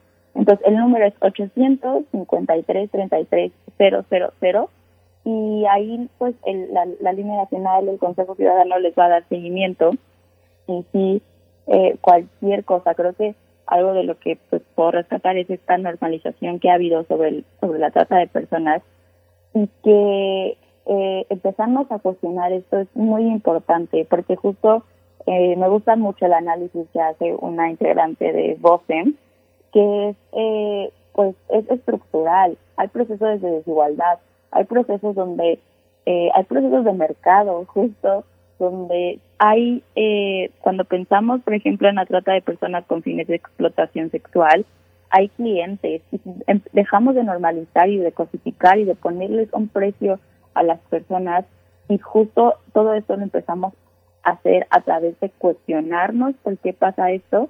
Creo que poco a poco vamos a lograr contribuir como personas a que la trata de personas siga siendo así de grande como es y que la impunidad esté muy presente. También nosotras trabajamos mucho desde los procesos pues preventivos de eh, la forma en la que tenemos nuestros consumos, porque otra forma, la, la siguiente como que tiene mayor porcentaje de víctimas es la explotación forzada, la explotación laboral, perdón. La explotación laboral está en todo lo que consumimos todos los días, todas las personas.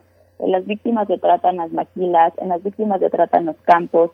Entonces, empezamos a cuestionar cuál es, cuál es la línea de producción de lo que consumimos y también si y a exigirle a las empresas, por ejemplo, que tengan procesos de producción claros y transparentes en los cuales podamos ver las condiciones en las que trabajan pues los trabajadores de estos eh, de estas industrias va a contribuir muchísimo a combatir la trata de personas. Bueno, yo precisamente iba para allá, Sharon Fernández, eh, cómo pensar la regulación fuera lejos, digamos, o a la par, digamos, de la cuestión judicial, cómo pensar ese otro ámbito que es el de la regulación de las condiciones laborales para el caso, por ejemplo, del trabajo sexual y, y acotar los alcances de las redes de trata con fines de explotación sexual. ¿Cómo, cómo va esta discusión? Pues creo que, por ejemplo, desde eh, las leyes están reconocidas las trabajadoras sexuales como trabajadoras sexuales. Desde las ideologías, pues como todas las ideologías, chocan mucho de repente, ¿no? Chocan mucho de reconocer que sí hay un problema estructural y que entonces, eh, pues también lo pienso mucho como desde cómo chocan en el aspecto del feminismo, esta parte del abolicionismo, el prohibicionismo, el regulamiento del trabajo sexual. Creo que eh, señalar y decir no, abolamos todo porque está lo estructural que hay que cosifica y que pone un precio a los cuerpos, eh, pues es, es ser crítico ante el sistema, pero no por ser crítico ante el sistema vas a olvidar la experiencia individual, ¿no? Vas a olvidar justo pues la experiencia de, la, de quienes se reconocen como trabajadoras sexuales y tienen sus derechos y por ende necesitan tener derechos laborales, ¿no? Necesitan eh, poder acceder a servicios públicos de salud, necesitan que se les garantice seguridad cuando ellas trabajan. Hace poquito justo eh, una compañera subió una publicación donde en un grupo de su colonia eh, decían como, por favor vengan a ayudarnos porque aquí en la esquina hay eh, trabajadoras sexuales y entonces si lo normalizamos, pues al rato vamos a tener toda la calle, ¿no? Y ella como justo muy sabiamente dijo como ella puede estar ahí porque pues están reconocidas como trabajadoras sexuales. Entonces, creo que el poder hacer llegar esa información a todas las personas es muy importante porque justo la línea entre el trabajo sexual y la trata de personas sí es delgada, pero no por eso significa que no haya quienes sí se asumen como trabajadoras sexuales. Entonces, eh, poder hacer llegar la información sobre qué es la trata de personas, cómo se ve, que hay o, eh, pues otras, o sea, que hay que hay procesos de impartición de justicia es muy valiosa porque si alguien que está eh, ejerciendo el trabajo sexual no logra asumirse como una víctima de trata y lo es, el tener esta información puede cambiar su vida. Sí, pues muchísimas gracias Sharon Fernández por esta por esta conversación. Nada más eh, te pediría por favor que eh, así como refieres esta situación de esta persona que acudió a ustedes, ¿a dónde acudir? ¿Cómo lo seguimos? ¿Cómo saber más del informe? ¿Cómo descargar? ¿Cómo tener más acceso a toda esta información? Claro, pues primero eh, les repito para quienes me escuchan ahora y más al ratito, eh, la línea nacional de atención a víctimas contra la trata de personas del Consejo Ciudadano es el 853 33 triple cero. Ese es el número. A nosotras, organización Voces contra la Esclavitud Moderna, en todas nuestras redes sociales nos encuentran como arroba voces SEM, eh, se de casa EM, eh, voces SEM. Ahí nos pueden, eh, nosotros estamos trabajando en generar material de una manera digerible para que todas las personas podamos tener acceso a información en cuestión de trata de personas.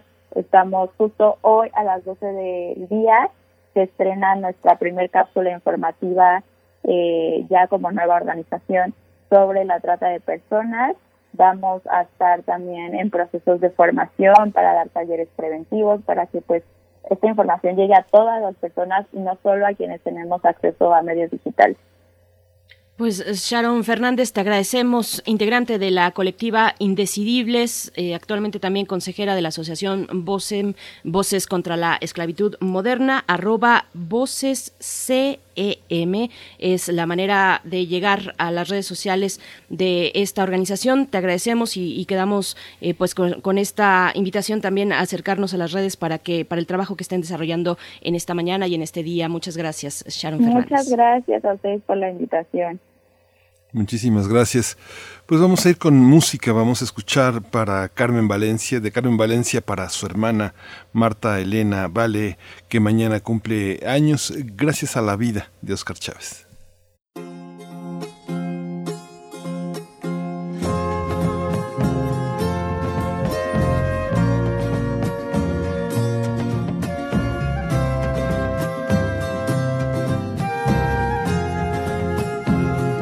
Gracias a la vida que me ha dado tanto, me dio dos luceros que cuando los abro, perfecto distingo lo negro del blanco.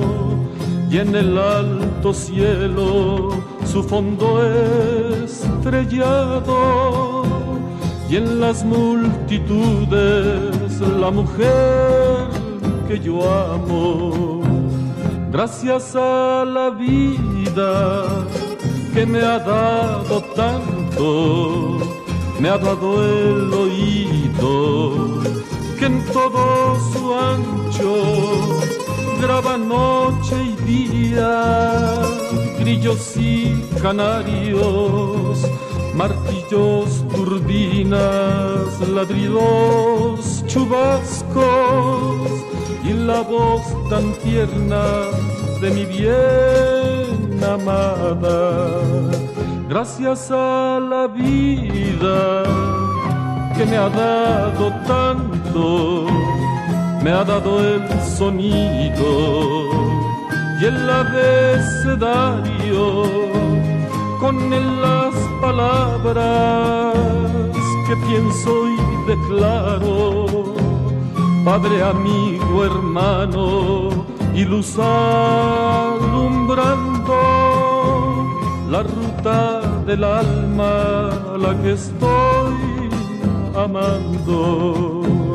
Gracias a la vida que me ha dado tanto me ha dado la marcha de mis pies cansados, con ellos anduve ciudades y charcos, playas y desiertos, montañas y llanos, y la casa tuya, tu calle y tu patio gracias a la vida que me ha dado tanto, me dio el corazón que agita su marco cuando miro el fruto del cerebro humano, cuando miro el bueno tan lejos del malo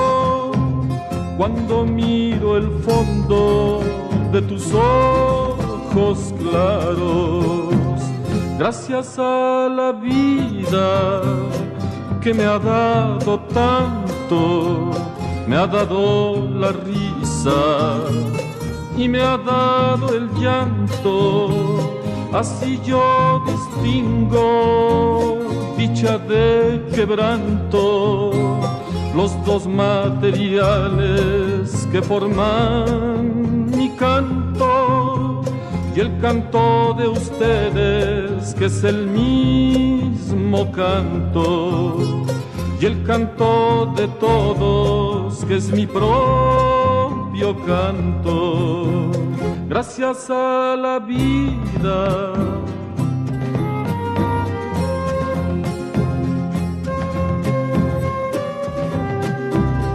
que me ha tanto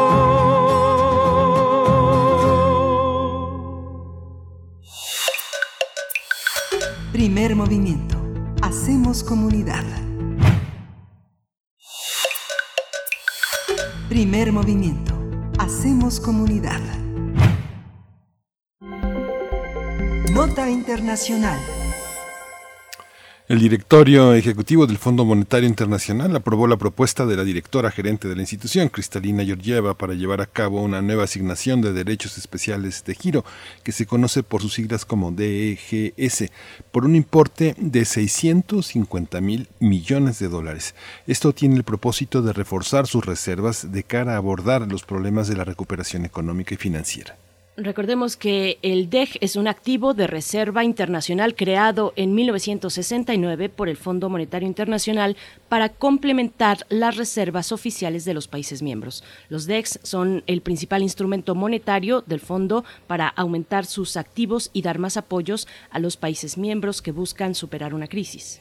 Por esta razón, Cristalina Georgieva aseguró que esta propuesta tiene como objetivo reforzar la liquidez y las reservas de los países miembros, en especial a los más vulnerables, así que podrán hacer frente a la crisis provocada por el COVID-19. En abril, durante la reunión del Fondo Monetario y el, y el, Banco Mundial, México y Argentina expresaron su interés por apoyar a los países de ingresos bajos, ahora que esta institución internacional aumentaría su capacidad de reservas y créditos en 650 mil millones de dólares por medio de una nueva emisión de DEX. Sí, bueno, vamos a conversar sobre el tema, sobre estos derechos especiales de giro y la decisión del Fondo Monetario para enfrentar la crisis económica global y financiera, que las naciones puedan mantener sus reservas internacionales. Está con nosotros eh, Saúl Escobar Toledo, él es profesor de estudios históricos de Lina, un especialista, presidente de la Junta de Gobierno del Instituto de Estudios Obreros Rafael Galván. Bienvenido, Saúl Escobar, muchas gracias por estar nuevamente aquí en este espacio. ¿Qué tal? Buenos días, Miguel Ángel. Buenos días, Berenice. Saludos Gracias. al auditorio. Buenos días, profesor Saúl Escobar. Bueno, pues ¿cómo, cómo leer esta aprobación en el contexto de la crisis económica que ha traído la pandemia a nivel mundial? Bueno, en primer lugar, creo que es una medida positiva, así ha sido reconocida por la CEPAL, por la Comisión Económica para América Latina, y también por un grupo de economistas muy distinguido, presidido por dos premios Nobel, que son uh, Stiglitz, Joseph Stiglitz y Michael Spence. Los dos recibieron el premio Nobel y ellos uh, dirigen lo que llaman la Comisión para la Transformación Económica Global, formado por una decena de economistas muy reconocidos a nivel mundial y también han saludado y reconocido la importancia de esta emisión de DEX por el Fondo Monetario Internacional, ya que esta emisión de 650 mil millones de dólares pues es muy muy superior a la que se había hecho en toda su historia, en donde prácticamente no se habían emitido DEX eh, desde que se crearon y solo en la crisis de 2008 se, se, se utilizaron y revivieron después de tantos años de estar como un recurso inutilizado. Entonces sí es un rompimiento con el pasado, sí es una aportación importante para que los países puedan hacer uso de estos de este activo para aliviar un poco sus problemas de deuda y eh, sus problemas fiscales y puedan eh, dedicar esos recursos para la salud que en estos momentos es fundamental para pagar deudas y para invertir en sus propios países para la recuperación económica. Entonces, sin duda es una idea positiva, es una medida que ha sido saludada por, por muchos economistas y organismos internacionales muy destacados. pero al mismo tiempo han reconocido que es una medida insuficiente, va, eh, es positiva pero insuficiente, porque el problema de, eh, que tenemos ahora es que eh, muchos países, sobre todo en desarrollo y los más pobres, pues tuvieron que hacer gastos extraordinarios por la pandemia y estos gastos extraordinarios pues no los pudieron financiar con sus propios recursos y tuvieron que hacer uso de deuda externa o deuda interna o eh, de alguna otra manera con algún quizás déficit público más grande. Y esto eh, eh, en este año de 2021 o en el 2022 puede traducirse en una reducción, en una reducción muy fuerte del gasto y entonces se vería otra vez deteriorada la salud, la recuperación económica, etcétera. Entonces, para evitar este cambio de un gasto extraordinario a un gasto muy reducido, muy constreñido, pues los DEX pueden ayudar a, evitar esta, esta, esta, esta crisis que se podría hacer por eh, eh, no tener dinero suficiente para pagar las deudas del año 2020 o para, eh, digamos, financiar lo que todavía hoy es una pandemia viva, una pandemia que desgraciadamente sigue haciendo mucho daño en todo el mundo, o para la recuperación económica, puesto que toda la humanidad, todos los países sufrieron la disrupción económica, la parálisis económica por la pandemia. Entonces este es el, el, escenario, este, eh, de tal manera que ojalá esto pudiera detonar no solo una mayor emisión de DEX, hay quien plantea que 650 mil millones de dólares son buenos, pero que se necesitan más y además un proceso de reestructuración de las deudas externas de todos los países en desarrollo y de todos los países pobres.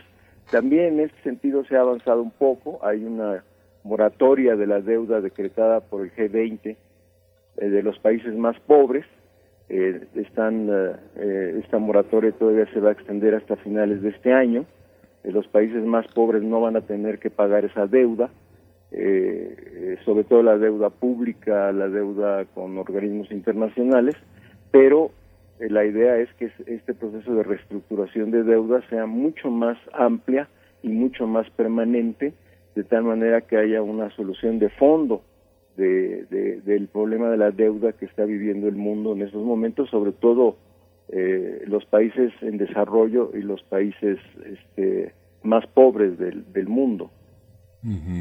Este, ¿qué gana el Fondo Monetario, profesor Sol Escobar?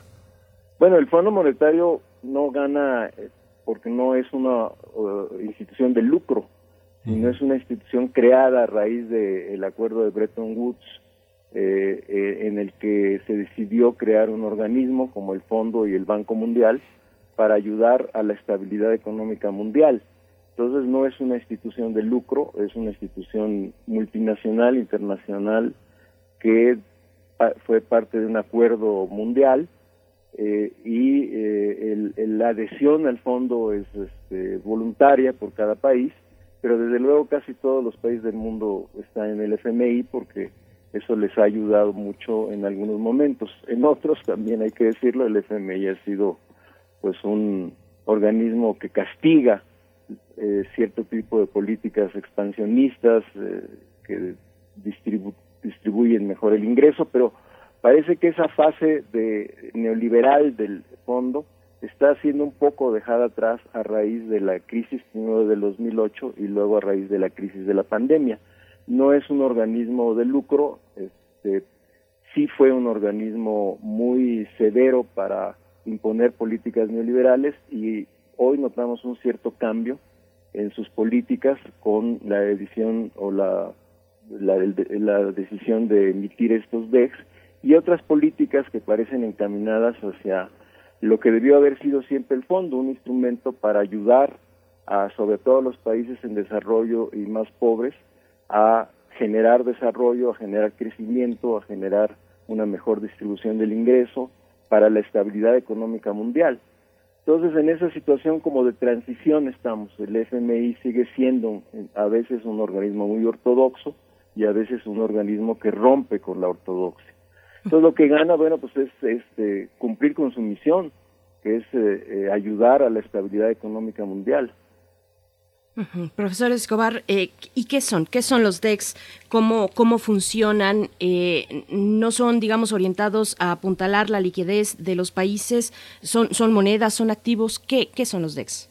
Sí, esa es una explicación muy técnica que a veces para el auditorio que no está tan empapado, tan eh, familiarizado con los temas económicos puede resultar muy árido, muy aburrido y muy difícil de comprender por simplemente porque no es su especialidad. Pero dicho de manera muy resumida, los derechos especiales de giro o Special Drawing Rights en SDR en, en inglés fueron una idea de un economista latinoamericano, Raúl Prebisch, eh, un argentino que después fue el director de la CEPAL durante muchos años y fue el autor de la teoría de la CEPAL en el sentido de que los países en desarrollo y en especial los latinoamericanos deberían tener un programa económico propio para tener una economía más justa y más eh, menos desigual y eh, zafarse un poco de la hegemonía de los países desarrollados, particularmente Estados Unidos, y es eh, lo que hoy también está haciendo la CEPAL con sus estudios, colaborar en esta idea de una nueva economía para los países en desarrollo. Pero eh, la idea de Previs y después del FMI cuando y de la ONU cuando aceptaron la creación de, la, de los derechos especiales de giro era que fuera un activo que los países pudieran guardar eh, como reserva monetaria y que no fuera ni oro, porque en ese momento el oro era la principal o una de las principales eh, eh, componentes de las reservas monetarias, y que no fuera tampoco el dólar, para no depender del dólar, eh, tampoco porque el dólar a veces escasea para los países en desarrollo y, para otros países pobres y otros países del mundo, bueno, porque no es su moneda, y entonces dependen de Estados Unidos, que es el único que puede emitir dólares. Entonces trataron en esos años de crear este activo para darle precisamente estabilidad económica y, y monetaria al mundo. No lo lograron porque poco después, eh, cuatro años después, este, Estados Unidos dejó eh, de eh, mantener la política de emitir dólares con base en el patrón oro y esto dio lugar a una guerra de monedas en donde todos los países, eh, digamos, abandonaron también el, patrón oro y eh, empieza lo que se llama la eh, guerra monetaria en la que vemos todos los días cómo las monedas cambian su paridad con respecto a otras cada minuto, cada segundo, cada, cada rato. Entonces, eso no sucedía antes. Hoy nos parece común y corriente ver que el peso con respecto al dólar, el, euro con respecto al dólar, la moneda china con respecto al dólar varía constantemente, pero eh, en los años 50, 60 esto no sucedía. Había una paridad más o menos muy fija, muy estable entre las distintas monedas y esto se empieza a romper en la década de los 70.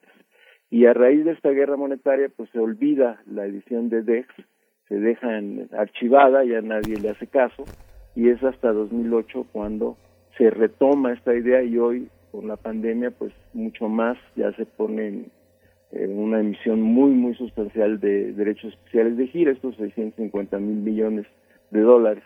Entonces, en, síntesis es una, eh, un activo contable que se utiliza para eh, eh, poder usarlo para eh, las reservas monetarias de cada país. Estas reservas son muy importantes porque eh, desgraciadamente si uno no tiene reservas, si un gobierno no tiene reservas en sus bancos centrales, puede caer en una situación muy peligrosa y muy inestable por fuga de capitales, por devaluaciones, por falta de recursos para importar bienes indispensables, por eh, no pagar no pagar sus, sus deudas que tiene contratadas en dólares, tanto privadas como públicas.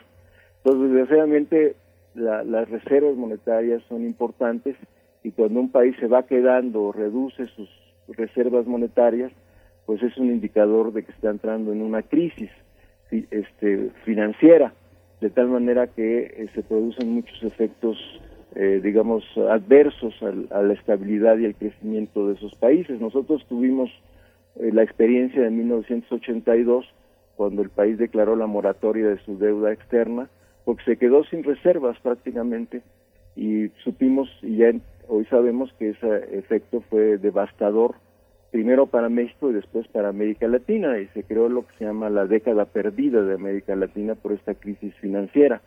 Entonces, es muy importante que los países tengan reservas monetarias suficientes eh, y los DEX pueden ayudar a, que estas reservas monetarias pues no se vacíen, no se queden los países sin reservas y puedan seguir eh, pues invirtiendo con sus propios recursos en, en, las cosas que la gente necesita en esos momentos, particularmente eh, sanitarias, gasto en salud y una serie de cosas más que la pandemia ha provocado.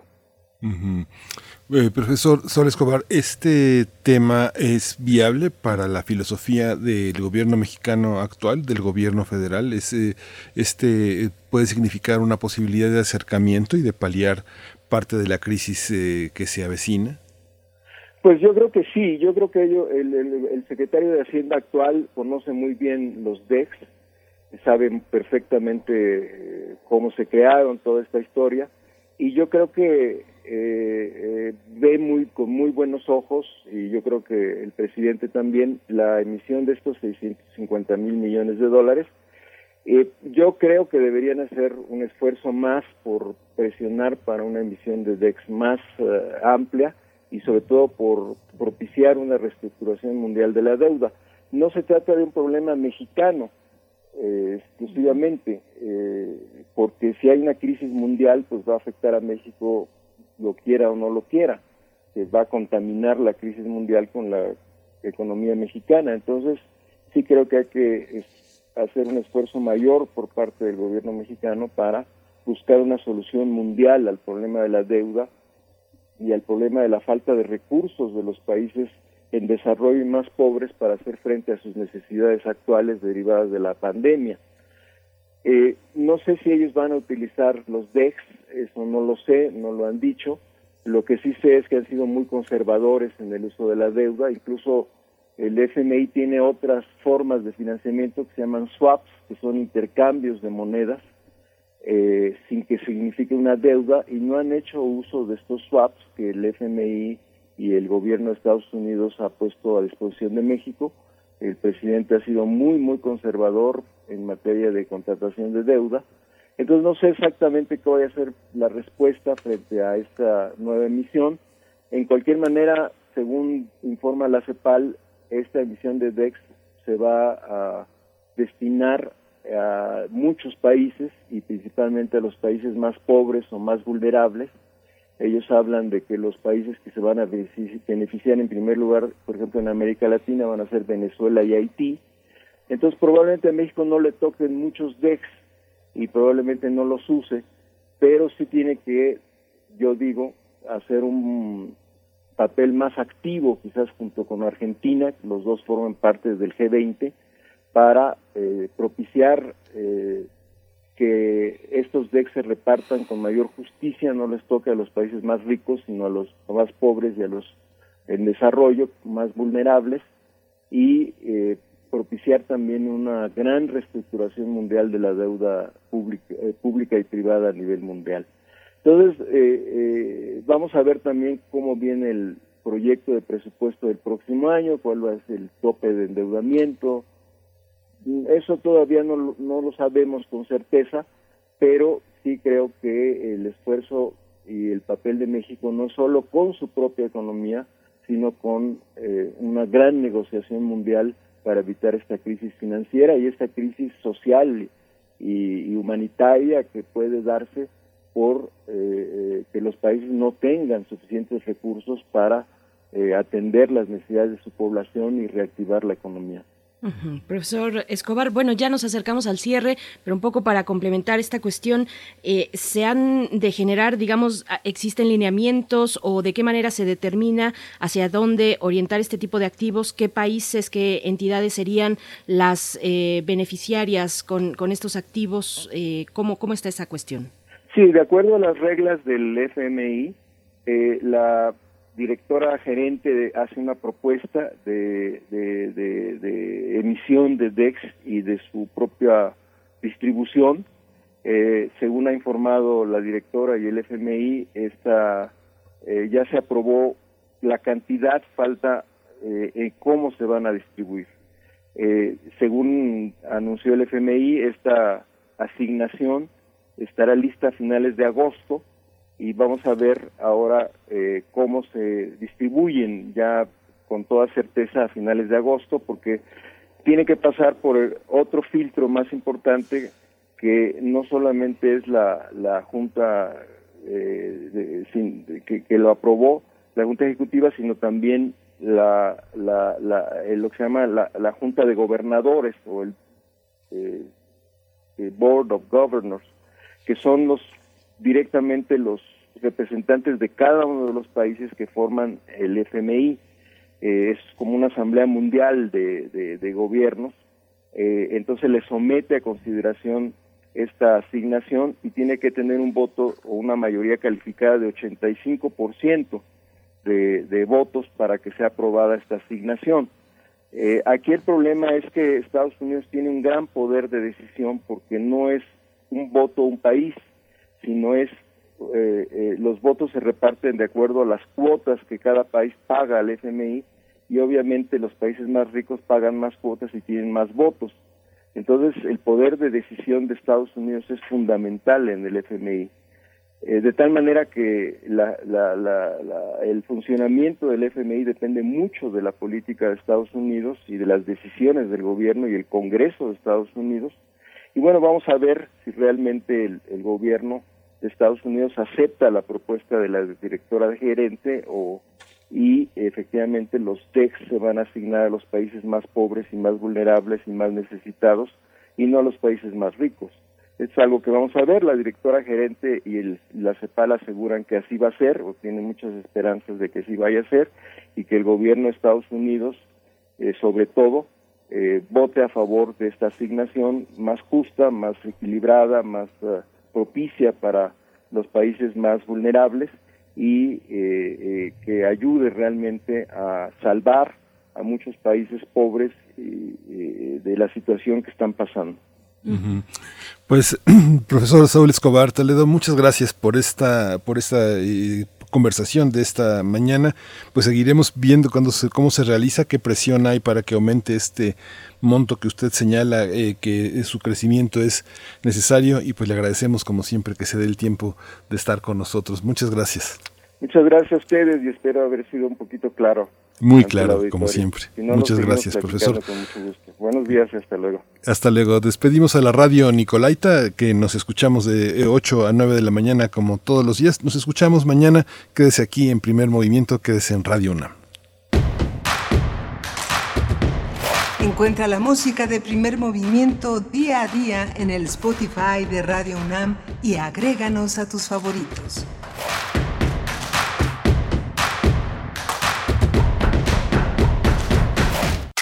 Info Ciudad de México presenta Voces por la Transparencia, en la voz de Julio Juárez Gamis, experto en comunicación política las y los mexicanos estamos expuestos a mensajes tanto de instituciones políticas como a los filtrados y a las opiniones que se vacían en los medios de comunicación. Somos consumidores de comunicación y de mensajes, pero también nos hemos convertido en generadores de contenidos. Existen y prevalecen muchas asimetrías comunicacionales. Quienes tienen poder político, quienes tienen poder mediático, quienes tienen mayor visibilidad, ocupan una gran parte de esta conversación pública. Hoy es más importante que nunca que entendamos la importancia que tiene que el gobierno explique y rinda cuentas de sus acciones, de las decisiones que toma, a sus procesos de transparencia y a la manera en la cual nosotros estemos obligados a ser juiciosos con la información que compartimos en una saturación informativa que nos obliga y nos traslada la enorme necesidad de filtrar lo que escuchamos, leemos y vemos al momento de consumirlo y al momento de compartirlo.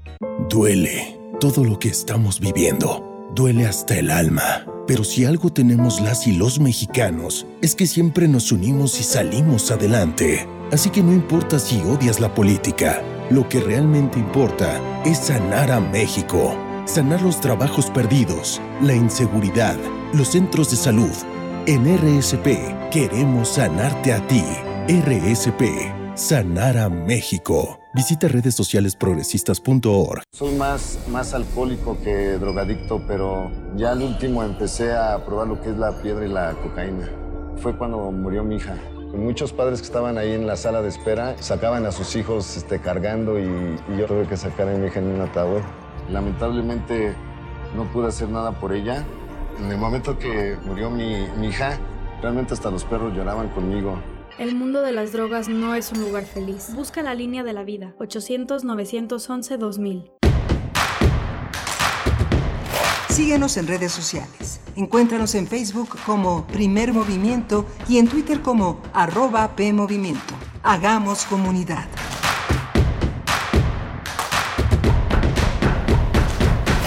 Ya son las 9 de la mañana con cuatro minutos aquí en la Ciudad de México. Estamos en Adolfo Prieto 133 en la Colonia del Valle, transmitiendo aquí en Radio UNAM. Andrés Ramírez está al frente del control de la consola, de los controles técnicos de esta gran estación y está Frida Saldívar en la producción ejecutiva, Violeta Berber en la asistencia de producción y mi compañera Berenice Camacho como todos los días aquí al pie del cañón. Berenice querida, buenos días. Buenos días, Miguel Ángel Quemain. Estamos en esta tercera hora para tener la poesía necesaria y también la mesa del día. Vamos a hablar de música con Gabriela Fernández, eh, Ana Gabriela Fernández. Ella es pianista cubana, concertista internacional. Vamos a hablar eh, de su obra, de su trayectoria, a invitarles a conocerla si es que no, no han tenido esa oportunidad. Y también estaremos hacia el final de este espacio dando pues buenas noticias sobre nuevos espacios que se presentarán y que ya eh, en breve, a partir de la próxima semana, estarán ya en la programación de radio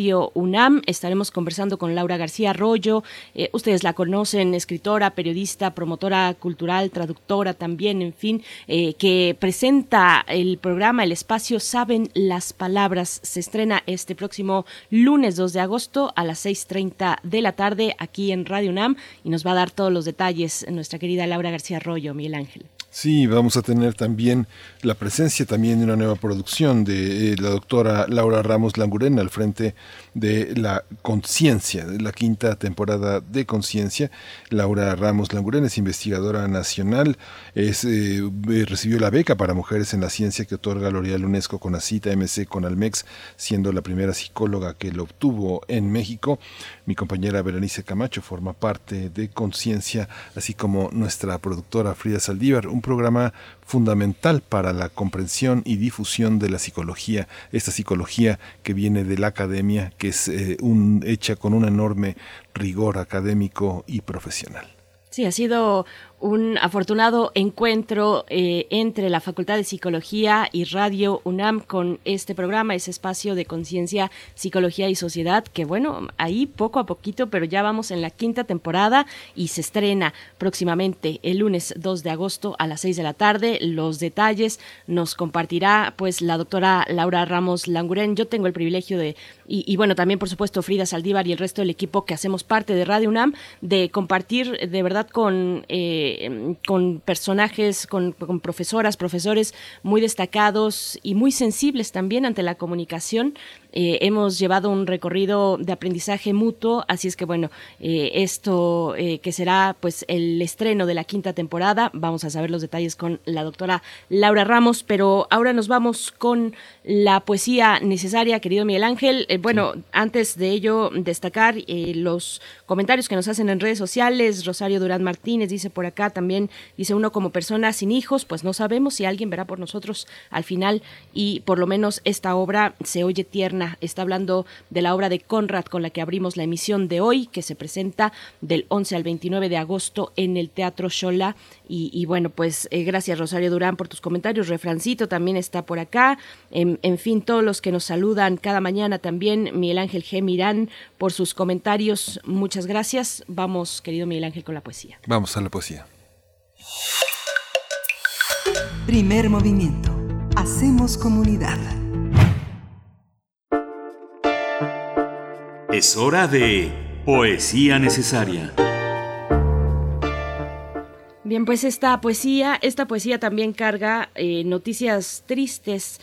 La poesía es de la gran escritora argentina Tamara Kamensain, quien falleció este miércoles, el miércoles de esta semana, el 28 de julio, mismo día que tuvimos además la lamentable noticia de la muerte de Roberto Calazo, este extraordinario escritor, ensayista, eh, editor florentino y bueno, tal vez si me permiten la anécdota un poco para traer a cuento eh, un, un recuerdo de muchos universitarios con Roberto Calazo, donde yo también lo descubrí aquella noche eh, en la sala Juan Ruiz de Alarcón, cuando vino a presentar la, locura que viene de las ninfas. Eh, Calazo también se presentaba en aquellos días en la Feria Internacional del Libro de Guadalajara, era 2004, donde recibió el homenaje al mérito editorial. Y bueno, eh, son, son grandes y lamentables pérdidas, pero que perduran a través de la fuerza y de la originalidad de sus letras. La originalidad ha sido uno de los calificativos para la obra de Calazo. Así es que bueno, eh, esta, la poesía de hoy es una especie de homenaje. La música es a la memoria de Roberto Calazo. Se trata de un ensamble, el ensamble Melpomen, eh, es un ensamble que recupera la musicalidad de la antigua Grecia. Melpomen es dirigido por Konrad Steinman, quien también ejecuta el aulos. El aulos, que es un instrumento relacionado con el culto orgiástico, es una, seguro lo identifican muy bien, es una especie de flautilla doble eh, que portan los sátiros y, bueno, en realidad todos los instrumentos de este ensamble pues son interpretaciones casi arqueológicas o filológicas, si cabe la palabra, de los antiguos instrumentos del Hélade. Así es que, bueno, vamos con la poesía que se titula Yable de la muerte, Tamara Kamensain. Yable de la muerte, murió mi hermano, murieron mis padres, murió el padre de mis hijos. Tantos amigos murieron y dije y digo que no están más. ¿Eso es hablar de la muerte? Dejé anotado que se fueron, les dediqué libros, los nombré por sus nombres, me anoticié de que nadie me contestaba. ¿Eso es hablar de la muerte? Ensayé todo lo que pude, insistí con estribillos ajenos, debajo estoy yo, debajo estoy yo, pero Pizarnik ya había nacido, enterrada Alejandra, Alejandra se hizo llamar desde chica, y eso sí que es hablar de la muerte. Yo solamente la cito porque nací en una gran generación, y eso no es hablar de la muerte. Si el cuerpo camina solo, plegarse con otros al paso del tiempo es un deporte literario. La muerte y la vida estaban en un cuaderno a rayas.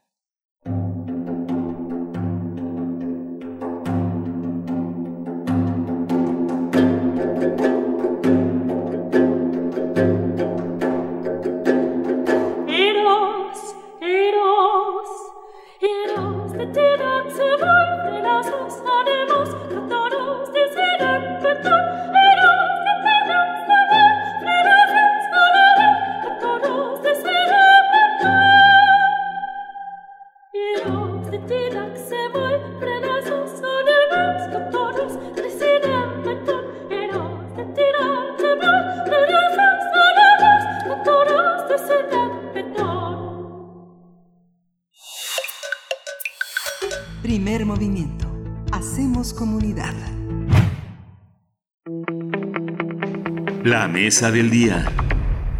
Ana Gabriela Fernández nació en Cuba en 1990, donde hizo su debut como pianista a los 10 años, mientras que su primera presentación con la Orquesta Sinfónica Nacional de ese país fue a los 11, a los 11 años. Graduada de piano con diploma de oro en la Universidad de las Artes de La Habana en 2014 y con mención honorífica en la UNAM en 2016, la pianista ha estudiado bajo la guía de Ninouska Fernández Brito, ha tomado clases magistrales con Pietro Oktochowski, John eh, Novacek, Krzysztof Lieske, Iliana Bautista, Luca Chantore, Lilia Silverstein, María Teresa Frank, Gabriela Montero, Lucas Bondraschek, eh, Leslie Howard y Grigory Gruzman. También ha obtenido varios premios en certámenes nacionales cubanos. En 2013 ganó el concurso internacional de musicalia de La Habana. En 2015 el concurso de solistas por el 85 aniversario de la autonomía de la UNAM. Y recientemente ganó el concurso de solistas de la Orquesta Filarmónica de la Ciudad de México. Sus discos, sus sedes han obtenido nominaciones y premios Cubadisco y se ha presentado en diversos festivales internacionales, entre ellos el evento de compositores latinoamericanos, Casa de las Américas, Música Leo Brower y Música de Halifax en Canadá. También se ha realizado numerosos recitales y conciertos en Cuba y México, en la Ciudad de México. En estos, entre estos últimos están los que ofreció en el anfiteatro Simón Bolívar, en Radio UNAM y en las salas Xochipilli, en la Carlos Chávez, en Blas Galindo, en la sala Zagualcoyot, así como solista junto a la OJUEM bajo la batuta de John Latham Koenig. Así es, bueno, pues vamos a conversar esta mañana con Ana Gabriela Fernández, pianista cubana, concertista internacional. Es un gusto poder conversar. Gracias y bienvenida a Primer Movimiento. Ana Gabriela Fernández, ¿cómo estás? Eh, muy bien, bueno, eh, agradecida siempre por tener un espacio de diálogo sobre mi carrera, sobre mi vida, ¿no? Y bueno, además está eh, agradecerles también pues el interés, ¿no? Por mi trabajo, ¿no? Aquí en México y en el extranjero. Muchas gracias, Ana Gabriela. Pues ya, tienes 30 años y nada más y nada menos que 20 años de carrera. Cuéntanos un poco cómo ha sido el piano cubano para México. Es una es todo un desafío. Es eh, esos dedos que corren suavemente por las teclas. En el caso, por ejemplo, pienso en el, en, el Buenavista Social Club, eh, corren a golpe a golpe de a golpe de dedos. ¿Cómo eh, hay esta este puente entre el piano cubano y el que se ejecuta en México? ¿Hay diferencias? Eh, pues mira, eh, realmente Cuba es heredera eh, y, muy orgullosa, lo digo, de una tradición eh, importante, ¿no? De músicos, tanto populares como clásicos, ¿no? Dentro de la música popular como de la música clásica. Eh, hay, hay muchísimos músicos populares, como es el caso de Buenavista Social Club, grandes pianistas jazzistas, jazzistas como es el caso de Chucho Valdés, por ejemplo, Beu Valdés, Hernán López Nusa, Aldo López Gavilán, ¿no? Pero la parte clásica, por lo general, siempre como que no se menciona tanto. Y me gustaría hablar un poco de que hay grande, ha habido grandes artistas que lamentablemente muchos de ellos se fueron antes del triunfo de la revolución porque se fueron a estudiar a otras partes del mundo, pero que en Cuba mismo no se conocen. Entonces, pues el caso de Jorge Bolet, por ejemplo, ¿no? O de Zenaida Mantugás, este, o de Juana Sayas, por ejemplo, ¿no? Y yo afortunadamente tuve la posibilidad de que mi familia me dieran a conocer todo ese espectro, ¿no? De grandes artistas y, adentrarme muy bien, digamos, en la interpretación de cada uno de ellos, ¿no? Y saber y saber de que existían, ¿no? De que estaban ahí. El piano cubano como tal, bueno, hablamos de la de la de, de, de, de la música contemporánea como tal que se hace en Cuba y la música contemporánea que se hace en México, ¿no? Y pues no le veo grandes diferencias, más bien yo creo que aquí hay mucha más experimentación eh, relacionada con eh, la búsqueda de timbres y con la búsqueda de otros recursos expresivos del instrumento. En Cuba, las composiciones que, que, yo tuve la posibilidad de interpretar y con los compositores con los que tuve la posibilidad de colaborar, se va, iban más por la tradición, ¿no? Eh, a excepción de nuestro Leo Brauer, por ejemplo, en el caso de Harold Gramaches, ¿no? En el caso de Carlos Fariñas, eh, ellos son compositores que se van más por la tradición, ¿no? Por la tradición, por, por, por las piezas, o sea, por seguir la tradición de, por ejemplo, de escribir una, una obra en forma sonata, por ejemplo, ¿no? O escribir una obra en forma de preludio, y no tanto la experimentación. Y aquí hay más como esta parte de la experimentación, de hallar, digamos, recursos extramusicales, ¿no?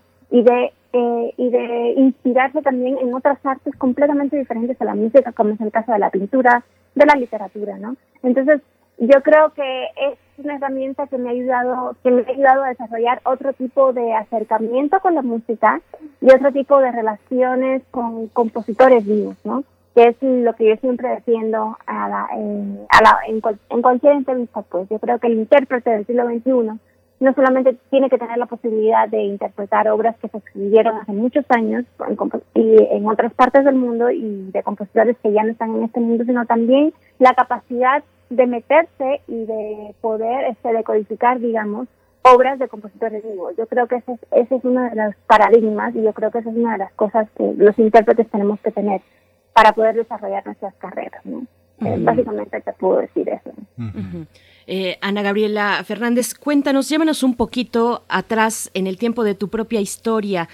¿Qué, ¿Qué sonoridades sucedieron en tu infancia que te llevaron por el camino de la música y que también nos dé un poco la explicación de, de, la instrucción musical, de la introducción a, la educación musical en Cuba? Cuéntanos un poco al respecto. Pues mira, yo tuve la posibilidad de, comenzar a escuchar música desde que tenía 3, 4 años, porque mi mamá es profesora de historia de la música contemporánea, es musicóloga e investigadora, y mi papá es ingeniero de sonidos. Entonces en mi casa había como mucho material de escucha, ¿no? Tanto popular como clásico, ¿no? Y en este caso contemporáneo. A mi mamá le debo la, eh, el amor por la música contemporánea desde mis primeros años, porque yo, o sea, con tres, cuatro años pude escuchar obras de Ligeti, de Georgie Ligeti, de Stockhausen, eh, de Luigi Nono, eh, de Debussy, de Ravel y conocer un poco más, digamos, esas, esas creaciones que se estaban gestando a principios, que se gestaron y que se estaban gestando en la isla también, eh, con compositores cubanos y, y, con compositores extranjeros, como en el caso de Claude Debussy, Ravel o otros que ya, que ya habían fallecido, pero que eran paradigmas de la, de la historia de la música, pues, ¿no? Entonces yo con, cuando tenía 5 o 6 años mi mamá me dijo que yo iba mucho al, piano, eh, el piano era un, es un instrumento que había en casa pues, y eh, se iban a abrir este, audiciones en, la, en entonces Escuela Nacional de Arte de La Habana y mi mamá dijo, bueno, me preguntó, así, ¿te gustaría intentar hacer las audiciones? Y yo, pues sí. En Cuba, eh, la enseñanza de la música es profesionalizarse. En Cuba, eh, las llamadas carreras largas, entre comillas, de, para instrumentistas, eh, se abren las audiciones eh, para los niños que tienen que, que, cumplen 5 y 6 años y son los instrumentos, lo que es el piano, el violonchelo y el violín. Esos tres instrumentos. Entonces yo hice audición para esos tres instrumentos, quedé en los tres instrumentos, pero eh, mi, mi amor por el piano, o sea, el instrumento que había en casa, era el instrumento con el que más yo me identificaba, pues, ¿no? Me relacionaba como niña chiquita. Y dije, pues quiero, quiero comenzar a ser, a ser pianista, ¿no? Pasaron dos años y, bueno, tuve la posibilidad de ganar, ganar algunos premios, eh, tener mucha colaboración con, con, compositores vivos, como es el caso del maestro Harold Gramashi, por ejemplo, o el maestro Leo Brauer, y bueno, ya ganar concurso para tocar con la Orquesta Sinfónica Nacional, pero yo, pero yo creo que mi mamá fungió un papel fundamental en, mi enseñanza porque ella no solamente eh, estaba velando por mí, pues, sino también eh, me dio una serie de herramientas a la, a la, en mi acercamiento al instrumento en los primeros años. Por ejemplo, a la hora de sentarme a leer una pieza, ¿no? Ella fue la que me enseñó a leer a primera vista, ella fue la que me enseñó a tener eh, la capacidad en el solfeo que tengo, ¿no? A desentrañar las piezas rápido y eso, esa ayuda en la lectura, por ejemplo, me ha posibilitado a mí en estos momentos de mi carrera tener una lectura rápida y poder sacar obras en muy a muy corto tiempo, ¿no? Entonces, obras muy difíciles a muy corto tiempo. Entonces, yo creo que que fue muy importante, digamos, esa presencia de ella, ¿no? Los primeros años en, en, mi enseñanza, ¿no? En la, en la casa como tal, ¿no? Eh, y bueno, ya hablando un poco ya, entrando un poco ya en caliente, pues agradecer siempre a los maestros que tuve de, de instrumento allá, como es el caso del maestro Ulises Hernández, por ejemplo, de Mercedes Esteves, ¿no? El caso del maestro de Patricia, eh, o sea, de Patricia Ortiz, eh, en fin, una serie de maestros, pero sobre todo maestros del instrumento como tal, que me enseñaron no solamente a acercarme al piano y, a, y, me dieron herramientas técnicas interpretativas, sino también a escuchar la música de manera general, de una manera diferente, ¿no? Porque muchas veces los pianistas estamos muy metidos en la música para piano y yo creo que gran parte de, de encontrar nuestro camino reside en saber escuchar, saber escuchar otro, otras músicas, no solamente la música clásica, sino también otro tipo de músicas, músicas de diferentes países, de diferentes regiones, ¿no? Eh, entonces, bueno, ya más o menos a grosso modo te puedo comentar, comentar esto, ¿no? Es, ha sido una gran enseñanza, yo creo que, que Cuba tiene mucho que dar y esperemos que siga dando, ¿no? A pesar de todo todo lo que pase. ¿no? Qué, interesante. Todo lo que se ve y todo lo que no se ve. Pero vamos a escuchar, tienes, tenemos Vortex 2 de Ricardo Gallardo con uno de nuestros grandes conjuntos, que es Tambuco. El Tambuco Percussion Ensemble y el piano, pues es lo que vas a ejecutar. Vamos a escuchar esta pieza y nos cuentas un poco al regreso qué escuchamos.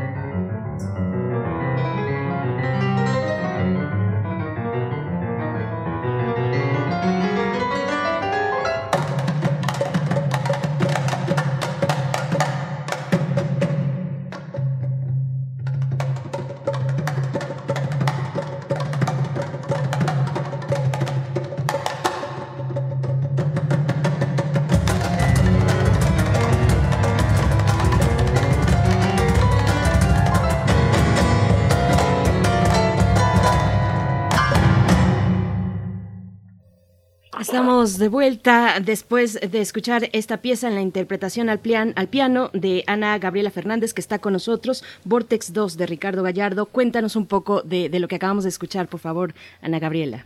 Pues mira, esa pieza nació, eh, una idea mía, eh, tengo que decirlo. Yo estaba eh, hace hace como cuatro o cinco años antes eh, antes de terminar la maestría en la Nacional de Música, eh, estaba muy interesada en poder hacer, digamos, la consagración de la primavera, digo, de Stravinsky en un formato de cuarteto de percusiones y piano. Y me acerqué a Ricardo Gallardo, que es uno de nuestros grandes músicos, obviamente, no fundador de Tambuco, eh, la, eh, la mente de Tambuco, independientemente de ser parte de un gran ensamble, también es un gran músico, eh, ¿no? como tal. Y me dijo, mira, esa idea no funciona, pero ¿por qué no hacemos una pieza para cuarteto y percusiones y piano? Y empezamos a trabajar y fue una idea muy bonita porque esa fue la primera pieza que yo hice, digamos, co-creando con un compositor al mismo tiempo. O sea, él venía, me preguntaba, esto se puede hacer, esto no se puede hacer, esto es esto, esto es esto. Entonces, bueno, la idea era hacer una, una pieza, una, una serie de piezas, una, una serie de piezas, que en este caso son tres, ¿no? Porque está el Vortex 1 también, ¿no? eh, que sea muy, que, hubiera, que, fuera muy compacta, que tuviera una gran participación del piano como instrumento de percusión en sí también, pero que también se relacionara con otros instrumentos de percusión. Por eso es que escuchan en ese Vortex 2 la presencia de los tambores batá, que son tambores eh, originarios de Cuba, ¿no? Sobre todo de la, de, de esta parte, digamos, folclórica, ¿no? Que tiene mi país como tal, ¿no? Eh, entonces, bueno, eh, está muy interesante porque yo nunca había tocado con percusiones, es la primera vez que lo hacía. Eh, trabajar con ellos fue una enseñanza maravillosa y creo que me, me, dejó mucho y me, y me, va a seguir dando, ¿no? A lo largo de los años. Y bueno, eh, esa obra la pudimos hacer en Estados Unidos también, la, hemos podido hacer aquí muchísimas, en muchísimos lugares, en Guanajuato, la hemos podido hacer en el Palacio de Bellas Artes, en la Sala Grande y yo creo que en futuro, en otros proyectos la podremos seguir tocando, ¿no? Eh, de eso devino tener eh, colaboraciones no solamente con Tambuco como tal, sino con, con algunos miembros individuales de Tambuco, como es el caso de Ricardo Gallardo. Y bueno, eh, yo creo que mm, el hecho de poder co-crear una pieza con, con, con un compositor eh, fue una experiencia muy interesante porque ahí te das cuenta de, qué, de qué manera piensan los compositores cómo se puede ir co-creando una obra al mismo tiempo. O sea, a mí nunca me había pasado eso. Había colaborado con compositores vivos, pero ya la pieza estaba hecha, pues, ¿no? Eh, la trabajábamos después y todo, pero una cosa es cuando la pieza está hecha y otra cosa es cuando la pieza la vas creando con el compositor.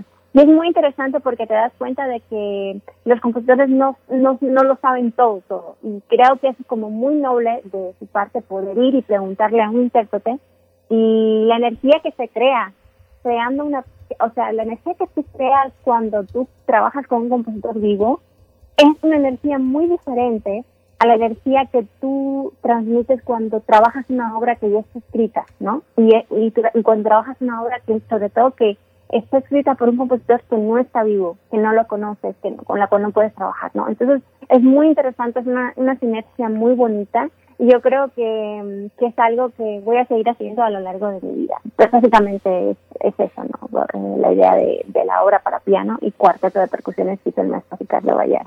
Sí, es fascinante lo que, lo que dices, porque bueno, por una parte el piano se ve como un instrumento de cuerda, pero también es un instrumento de percusión, y tambuco es así como los reyes. Pero hay una pregunta que te quiero hacer, eh, Ana Gabriela, porque el mundo académico, un intérprete de una persona como tú que se ha formado en un medio académico tan estricto, tan riguroso como el de la UNAM, hay que decirlo, la tensión entre el, rigor académico y por otra parte el nivel expresivo siempre es una tensión difícil y sobre todo también a la hora de hacer exámenes, de estar ante, ante un público universitario. Lo expresivo es la capacidad de soltarse el pelo, de la capacidad de soltarse y de fluir y al mismo tiempo de tener ese enorme rigor que se aprende en la escuela. ¿Cómo se resuelve? ¿Cómo lo has vivido como una cubana en México?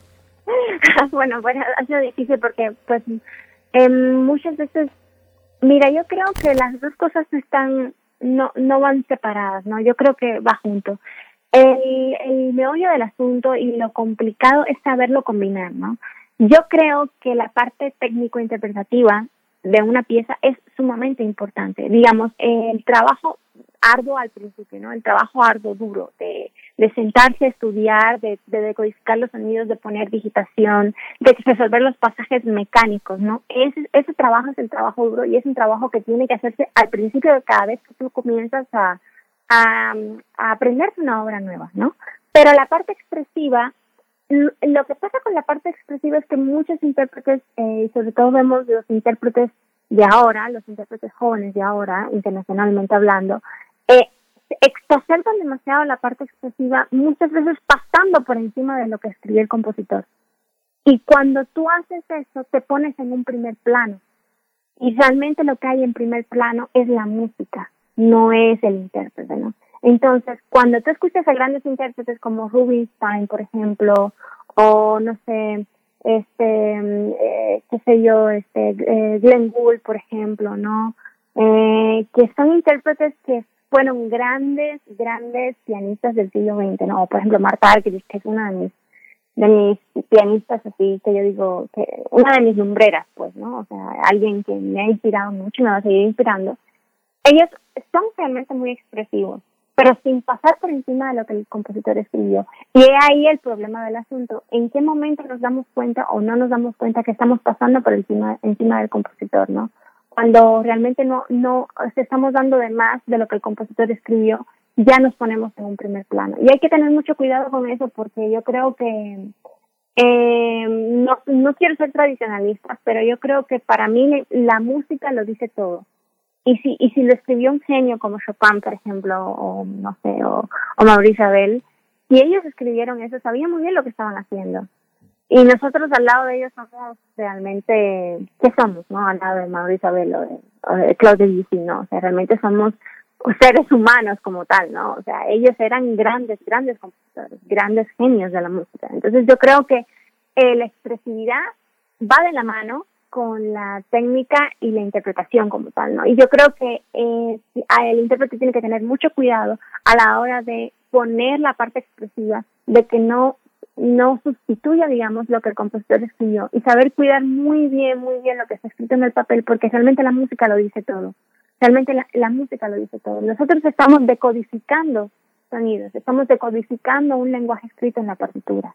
Estamos eh, decodificando el lenguaje que escribió, decodificando las vivencias de ese compositor, estamos poniéndole de nuestras vivencias porque también es muy importante eso, estamos creando un nuevo lenguaje y ese lenguaje lo estamos transmitiendo al, al que escucha, ¿no? al público, ¿no? Entonces, esa, o sea, tener, o sea, desentrañar muy bien los elementos de la partitura con mucho cuidado, yo creo que vale mucho la pena y creo que puede decir mucho más que cuando a veces uno le pone expresividad además que no tiene absolutamente nada que ver con la música que estás haciendo, ¿no? Entonces yo creo que realmente esa es una de las tareas más difíciles del intérprete, poder decodificar bien lo que está escrito en la partitura, ponerle de sus vivencias sin dejar de pasar por encima de lo que el compositor eh, palpó, ¿no? En esa en ese papel, ¿no? Es lo que te puedo decir. Ana Gabriela Fernández, pianista cubana, concertista internacional. Bueno, continuando con ese encuentro con México, cuéntanos de los elementos que fuiste adoptando para, para tu propia formación, para tu propia carrera. En unos momentos más vamos a escuchar eh, la interpretación que tuviste al piano de la obra de Mario Lavista, del maestro Mario Lavista, compositor mexicano, miembro del Colegio Nacional. Eh, antes de que ello ocurra, bueno, vamos a escuchar dos piezas, Tango Raje es la que sigue a continuación, pero cuéntanos de este encuentro con México, Ana Gabriela? Pues fue muy interesante porque ya yo conocí a algunos compositores, ¿no? Eh, cuando estaba en Cuba, algunos compositores importantes mexicanos por el evento de, compositores de Casa de las Américas en el cual tuve mucho la posibilidad de participar y de conocer otros creadores de América Latina, ¿no? Como el caso de Andrés Posada, colombiano, el caso del maestro Manuel de Elías, por ejemplo, mexicano. Y ya cuando llegué aquí me empecé a adentrar en el mundo de la composición eh, contemporánea, ¿no? De los lenguajes contemporáneos y empecé a descubrir muy interesantemente que muchos compositores tenían, eh, trataban de palpar en su música no solamente esta parte que, ah, que esto que comenté al principio de la entrevista, que es, digamos, eh, los recursos intertextuales, sino también eh, la relación de la música con otras artes, como es el caso de la literatura y de la pintura. Bueno, el caso del maestro Mario Lavista es un caso, uno de los casos excepcionales para mí y muy importantes que puedo decir esto porque su obra, cada, cada una de las piezas, él está íntimamente relacionada o con un poema o con una pintura, ¿no? Este, o con un fragmento de un libro literario, ¿no? O sea, e, es, es muy, muy, muy intrínseca su relación de su música con otras artes, ¿no? Eh, ya lo hemos visto en muchas colaboraciones que han hecho, que ha hecho con el maestro Arnaldo Cohen, que es pintor, ¿no? Por ejemplo. O, eh, o hemos visto, digamos, la relación intrínseca que tuvo con Octavio Paz, ¿no? o con, o con, o con Carlos Fuentes en el caso de Aura, de su ópera, eh, Aura, ¿no? basada en la novela de Carlos Fuentes.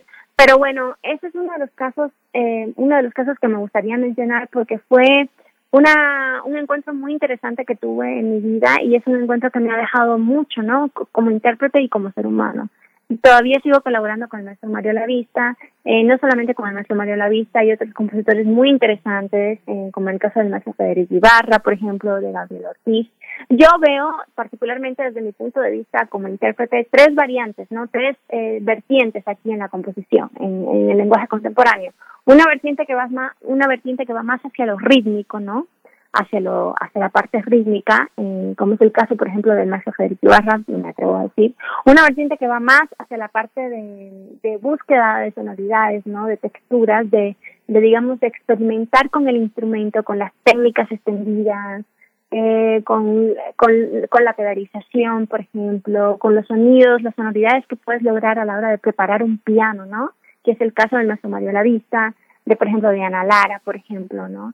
Eh, y otra y otra vertiente que es más eh, de, de, de la unión de varios elementos, de estos elementos rítmicos, de estos elementos este, poéticos, puedes llamarlo, ¿no? De esta búsqueda poética en el instrumento y también la experimentación con eh, con con video, por ejemplo, ¿no? O con o con, o, o, o, con, o con otro tipo de sonoridades, ¿no? Que es, el caso del, de la electroacústica, pues, ¿no? digamos, la música ligada con electroacústica. Que bueno, que el CEN más en Morelia es un espacio que se presta mucho a esto, ¿no? Digamos, a la experimentación de la música con otro tipo de elementos. En este caso, video, puede ser video, puede ser este eh, no sé, este, multifónicos, ¿no? Eh, o sea, otro tipo de experimentación. Entonces yo veo desde mi punto de vista esas tres vertientes en, la, en el lenguaje contemporáneo mexicano. Yo creo que hay una gran pluralidad en estos momentos, que se está viviendo un momento muy interesante en la música contemporánea en México. Hay muchísimos espacios donde las personas pueden acercarse a escuchar qué está pasando, ¿no? En la creación contemporánea mexicana.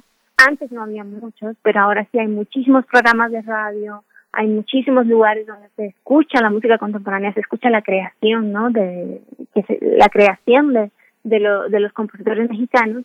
Lo podemos ver antes de la pandemia, pues había mucha eh, habían orquestas que encargaban a compositores que escribieran piezas para esas orquestas. Se escuchaba todos los domingos por lo menos una composición de un compositor, ¿no? Eh, originario de aquí, de aquí de México. Yo creo que es muy importante que la gente se acerque a eso para que vea qué está pasando en el país culturalmente, ¿no? Pues, Entonces, mm, eh, lo veo desde mi punto de vista así y estoy muy feliz de poder eh, colaborar con estos compositores porque me han dado una serie de herramientas que no tenía, eh, aún tocando todo el repertorio tradicional. Yo cuido mucho en mis programas siempre eh, que haya, digamos, un balance, ¿no? Un balance tanto de repertorio eh, universal o, europeo, como le quieran llamar, y un balance de repertorio contemporáneo de ahora, de ahora, porque además son obras extremadamente difíciles, ¿no? O sea, la gente, la persona que te diga que, la, que tocar música contemporánea es fácil, no, no es fácil, es muy difícil, porque hay muchos lenguajes, ¿no? Me ha tocado, por ejemplo, hacer piezas de, de compositores que tienen un lenguaje muy parecido al de Prokofiev, ¿no?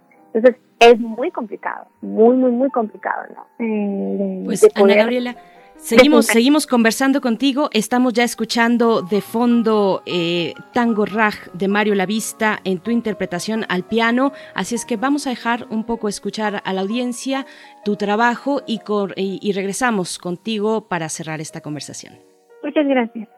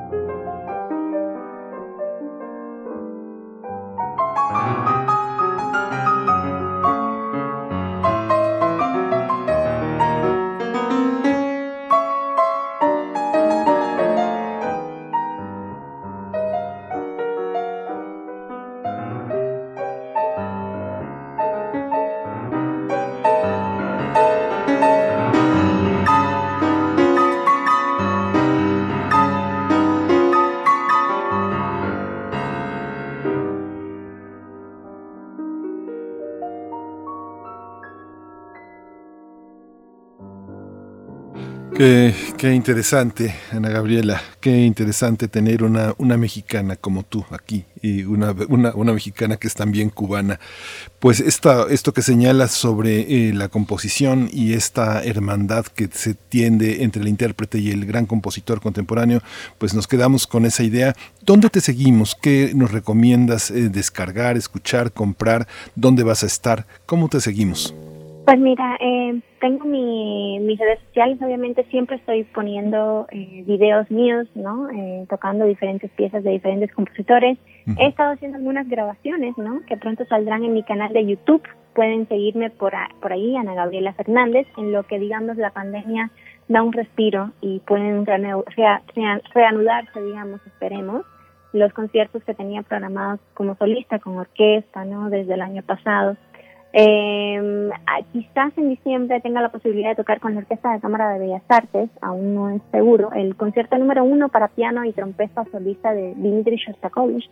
Me daría muchísimo gusto si pudieran pues seguir esa noticia y ojalá se dé, ¿no? Eh, realmente poder tocar ese concierto, o sea, que la pandemia lo permita, pues, ¿no? Sí. Eh, y bueno, nada, pues eh, mi canal de YouTube, Ana Gabriela Fernández, mi Instagram, que es arroba Ana Gabriela Fernández, y bueno, mi Facebook es Ana Gabriela Fernández, mi Twitter que es arroba Tempo de Rebel. Entonces por ahí estaré posteando videos, estaré posteando, digamos, recomendaciones literarias, hago mucho eso, colaboro con algunas editoriales independientes para que las personas también se acerquen a la lectura, pues, y a la, a, la literatura, ¿no? A, lo que se escribe aquí en México y en Latinoamérica. Y bueno, nada, eh, pues, pues, esas son mis, mis redes, pueden seguirme por ahí y pues esperemos que se reanuden pronto las actividades presenciales. Eh, tengo una serie de grabaciones ahora, como te había dicho, con, por ejemplo, con, con Ricardo Gallardo, ¿no? Pues por ahí de septiembre estaremos sacando en las redes algunos videos de composiciones de compositores contemporáneos. Y bueno, nada, espero que lo disfruten y que puedan seguirme por esa vía y que pronto se reanude, digamos, eh, las actividades culturales presenciales y que la gente pueda, pues, volver a, a a disfrutar de la música en. Pues te seguiremos, Ana Gabriela Fernández. Ha sido un verdadero placer escucharte. Nos quedamos también con una con un eh, fragmento también de Sigmund, de, también de Mario Lavista, y te decimos eh, hasta pronto. Ojalá y estemos eh, más más cerca cada vez. Te dije mexicana, pero pues yo creo que sí, ¿no? Eres, eres muy mexicana. gracias, gracias, Ana Gabriela. Sí, sí, ya lo sé. Hasta pronto. Sí, muchas gracias y espero que, que, lo disfruten. Gracias. Muchas gracias. Ana Gabriela Fernández, pianista cubana, concertista internacional. Los dejamos con un poco de esta pieza también de Mario Lavista Simgur. Vamos a escuchar.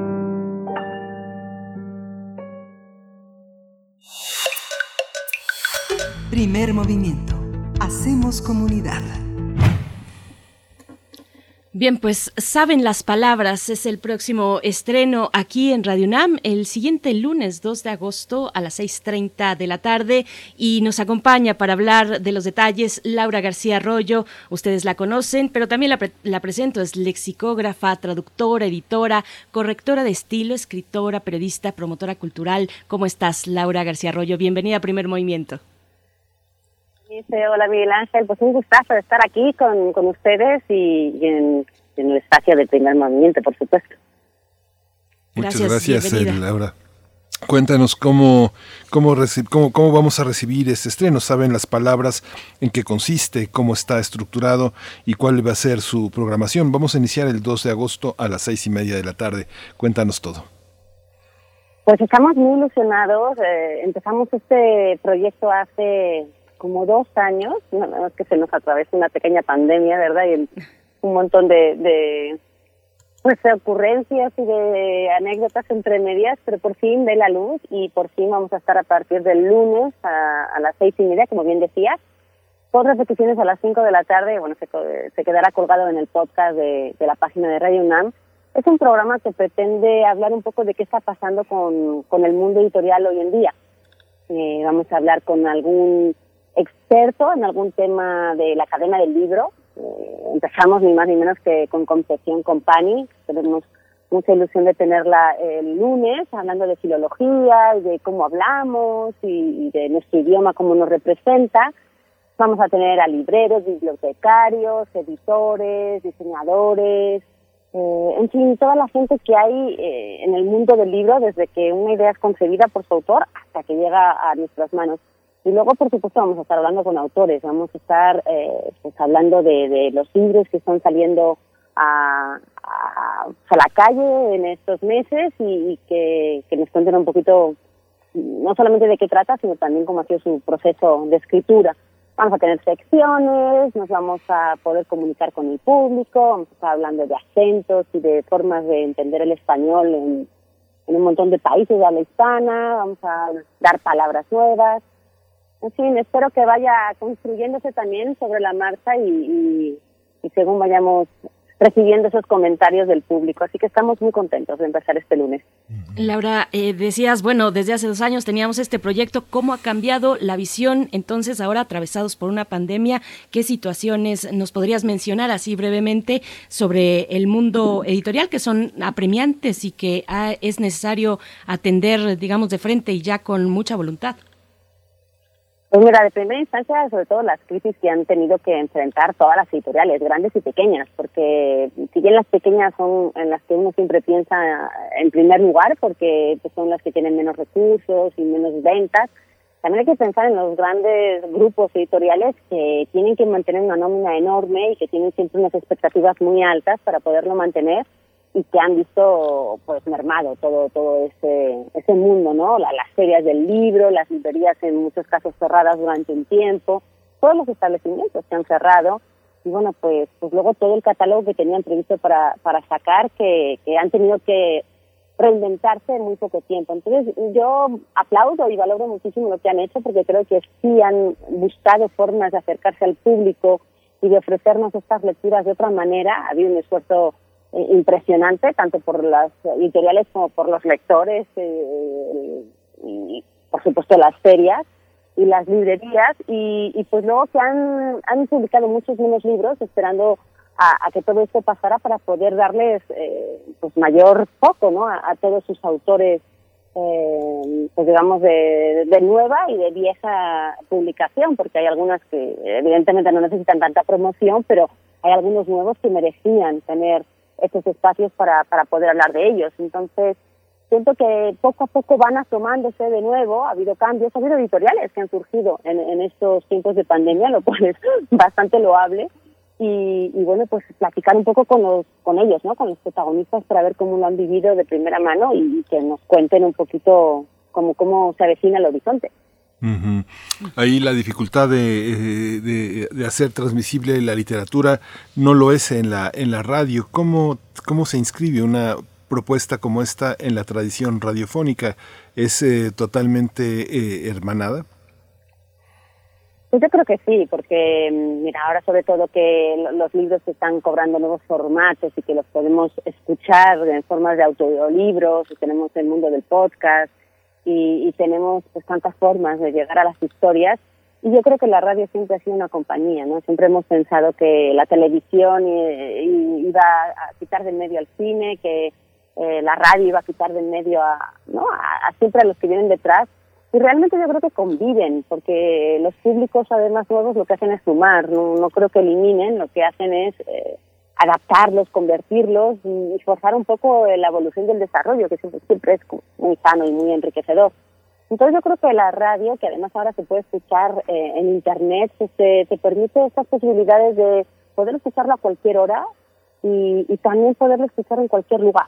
Y eso creo que también ha abierto la puerta a, a muchas transmisiones y a muchos espacios para poder estar en contacto. Todo el mundo de las redes sociales que te permite además eh, recibir esos comentarios en el momento y poder eh, tener también contenido a, partir de ello y, y, por supuesto ir mejorando en función de la crítica que, que te va llegando. Entonces yo creo que, que, es un muy buen momento para la radio y ahora en épocas pandémicas pues también hemos visto que podemos estar en contacto con gente que está muy lejos, que antes no se podían acercar todos a la cabina y ahora pues ha abierto ahí una modalidad de, de poder hablar con gente este, digo, sé que antes estaba el teléfono, pero digamos que ahora con, con toda esta nueva forma de comunicación y de juntarnos, pues la gente ha estado más accesible y, y creo que se ha dado de una forma mucho más natural. Entonces, yo creo que vamos a ver cosas buenas como resultado de, toda esta revolución que hemos estado teniendo.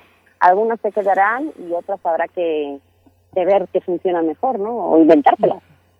Pues Laura García Arroyo, te escuchamos, escuchamos Saben las Palabras en su estreno este lunes 2 de agosto a las 6.30 de la tarde. Nosotros aquí en, en, Primer Movimiento el próximo miércoles tendremos todavía más detalles. Esto es solo una probadita contigo, Laura, pero estaremos el próximo miércoles pues profundizando un poco sobre este espacio, sobre la pertinencia de Saben las Palabras, que es mucha y que, y que bueno, seguramente la audiencia disfrutará muchísimo todos nosotros. Laura García Arroyo, muchas gracias.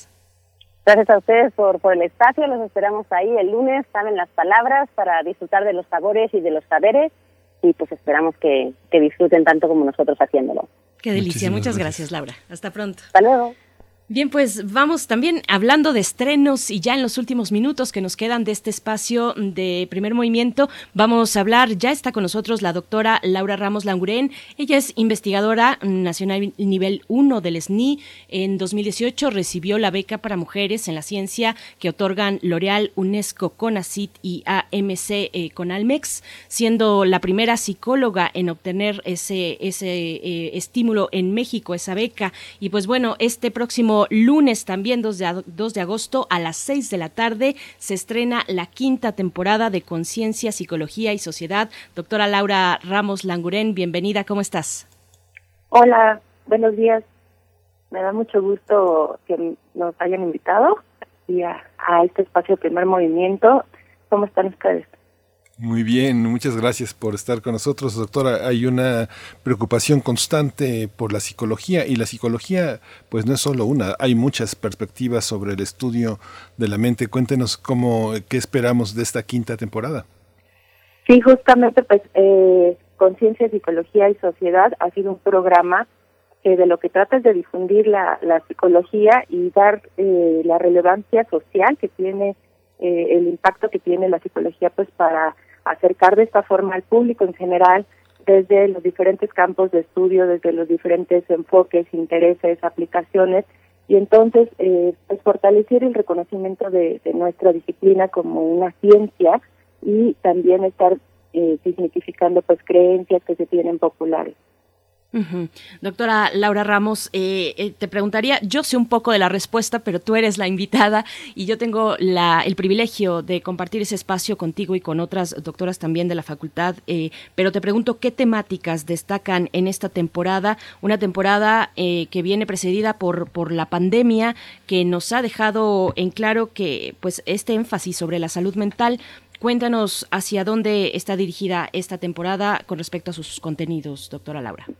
Claro, Berenice, y es un honor y un gusto compartir la conducción contigo, las tres eh, doctoras de la facultad que compartimos. Estamos muy felices de ello. Y justo esta quinta temporada la hemos pensado pues, en el contexto pandémico, iniciando con un programa que tiene que ver con cómo está afectando a nuestro cerebro la COVID-19. Posteriormente, eh, pues ab ab abordamos pro eh, programas sobre violencia, sobre socialización dentro del contexto pandémico, eh, ambientes virtuales, ambientes eh, educativos y los aspectos socioemocionales en esta cuestión pandémica también. Eh, no dejamos de lado pues eh, lógicamente los programas que tienen que ver con eh, violencia de género con abuso sexual y pues siempre dando esta esta perspectiva de investigación y social.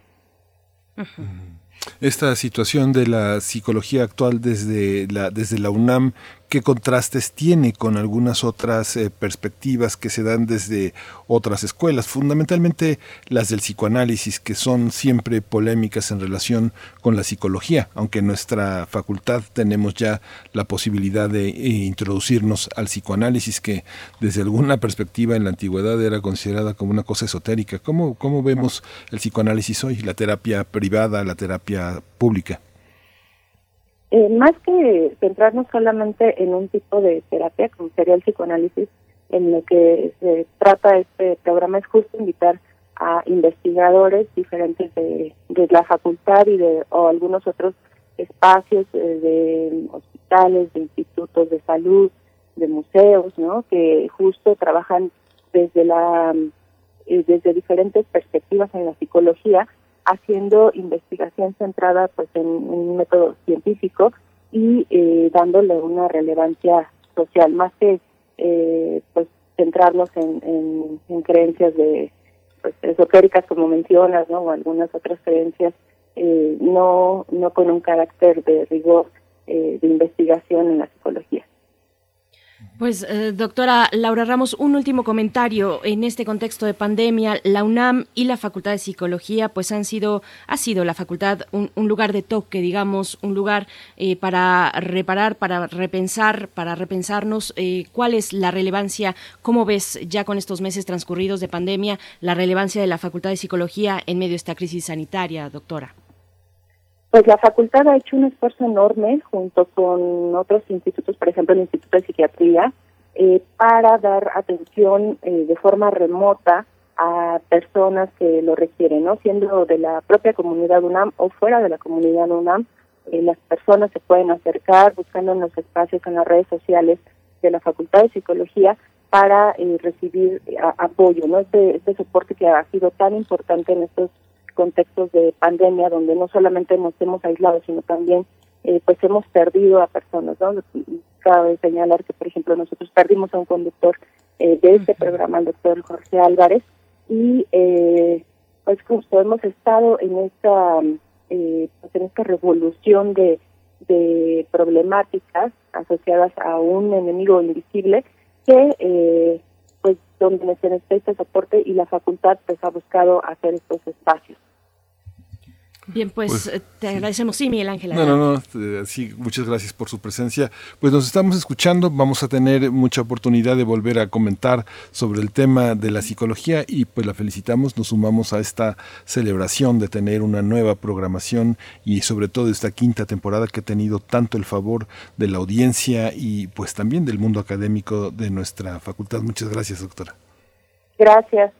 Es un gusto estar de nuevo con ustedes y les invitamos a que nos escuchen. Este 2 de agosto arrancamos a las 6 de la tarde.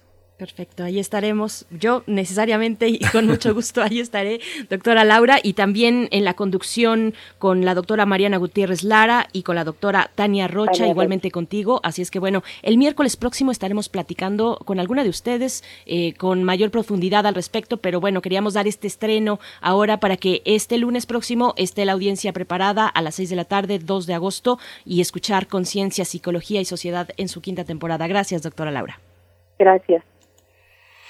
Muchas gracias. Pues ya, ya nos vamos, ya prácticamente nos escuchamos el próximo lunes de 7 a 10 de la mañana. Esperamos que escuchar eh, nuevamente toda esta, toda esta nueva programación. Iniciamos un nuevo mes, así que bueno, preparados para agosto. Muchas gracias. Adiós, Berenice. Y quédense aquí con la ciencia que somos. A continuación, nos vamos. Ahora sí, querido Miguel Ángel, gracias a todo el equipo. Quédense en Radio UNAM. Hasta el próximo lunes nos encontramos. Nos vamos. Ya, ya va a ser agosto. Esto fue primer movimiento. El mundo desde la universidad. Radio UNAM presentó Primer movimiento. El mundo desde la universidad.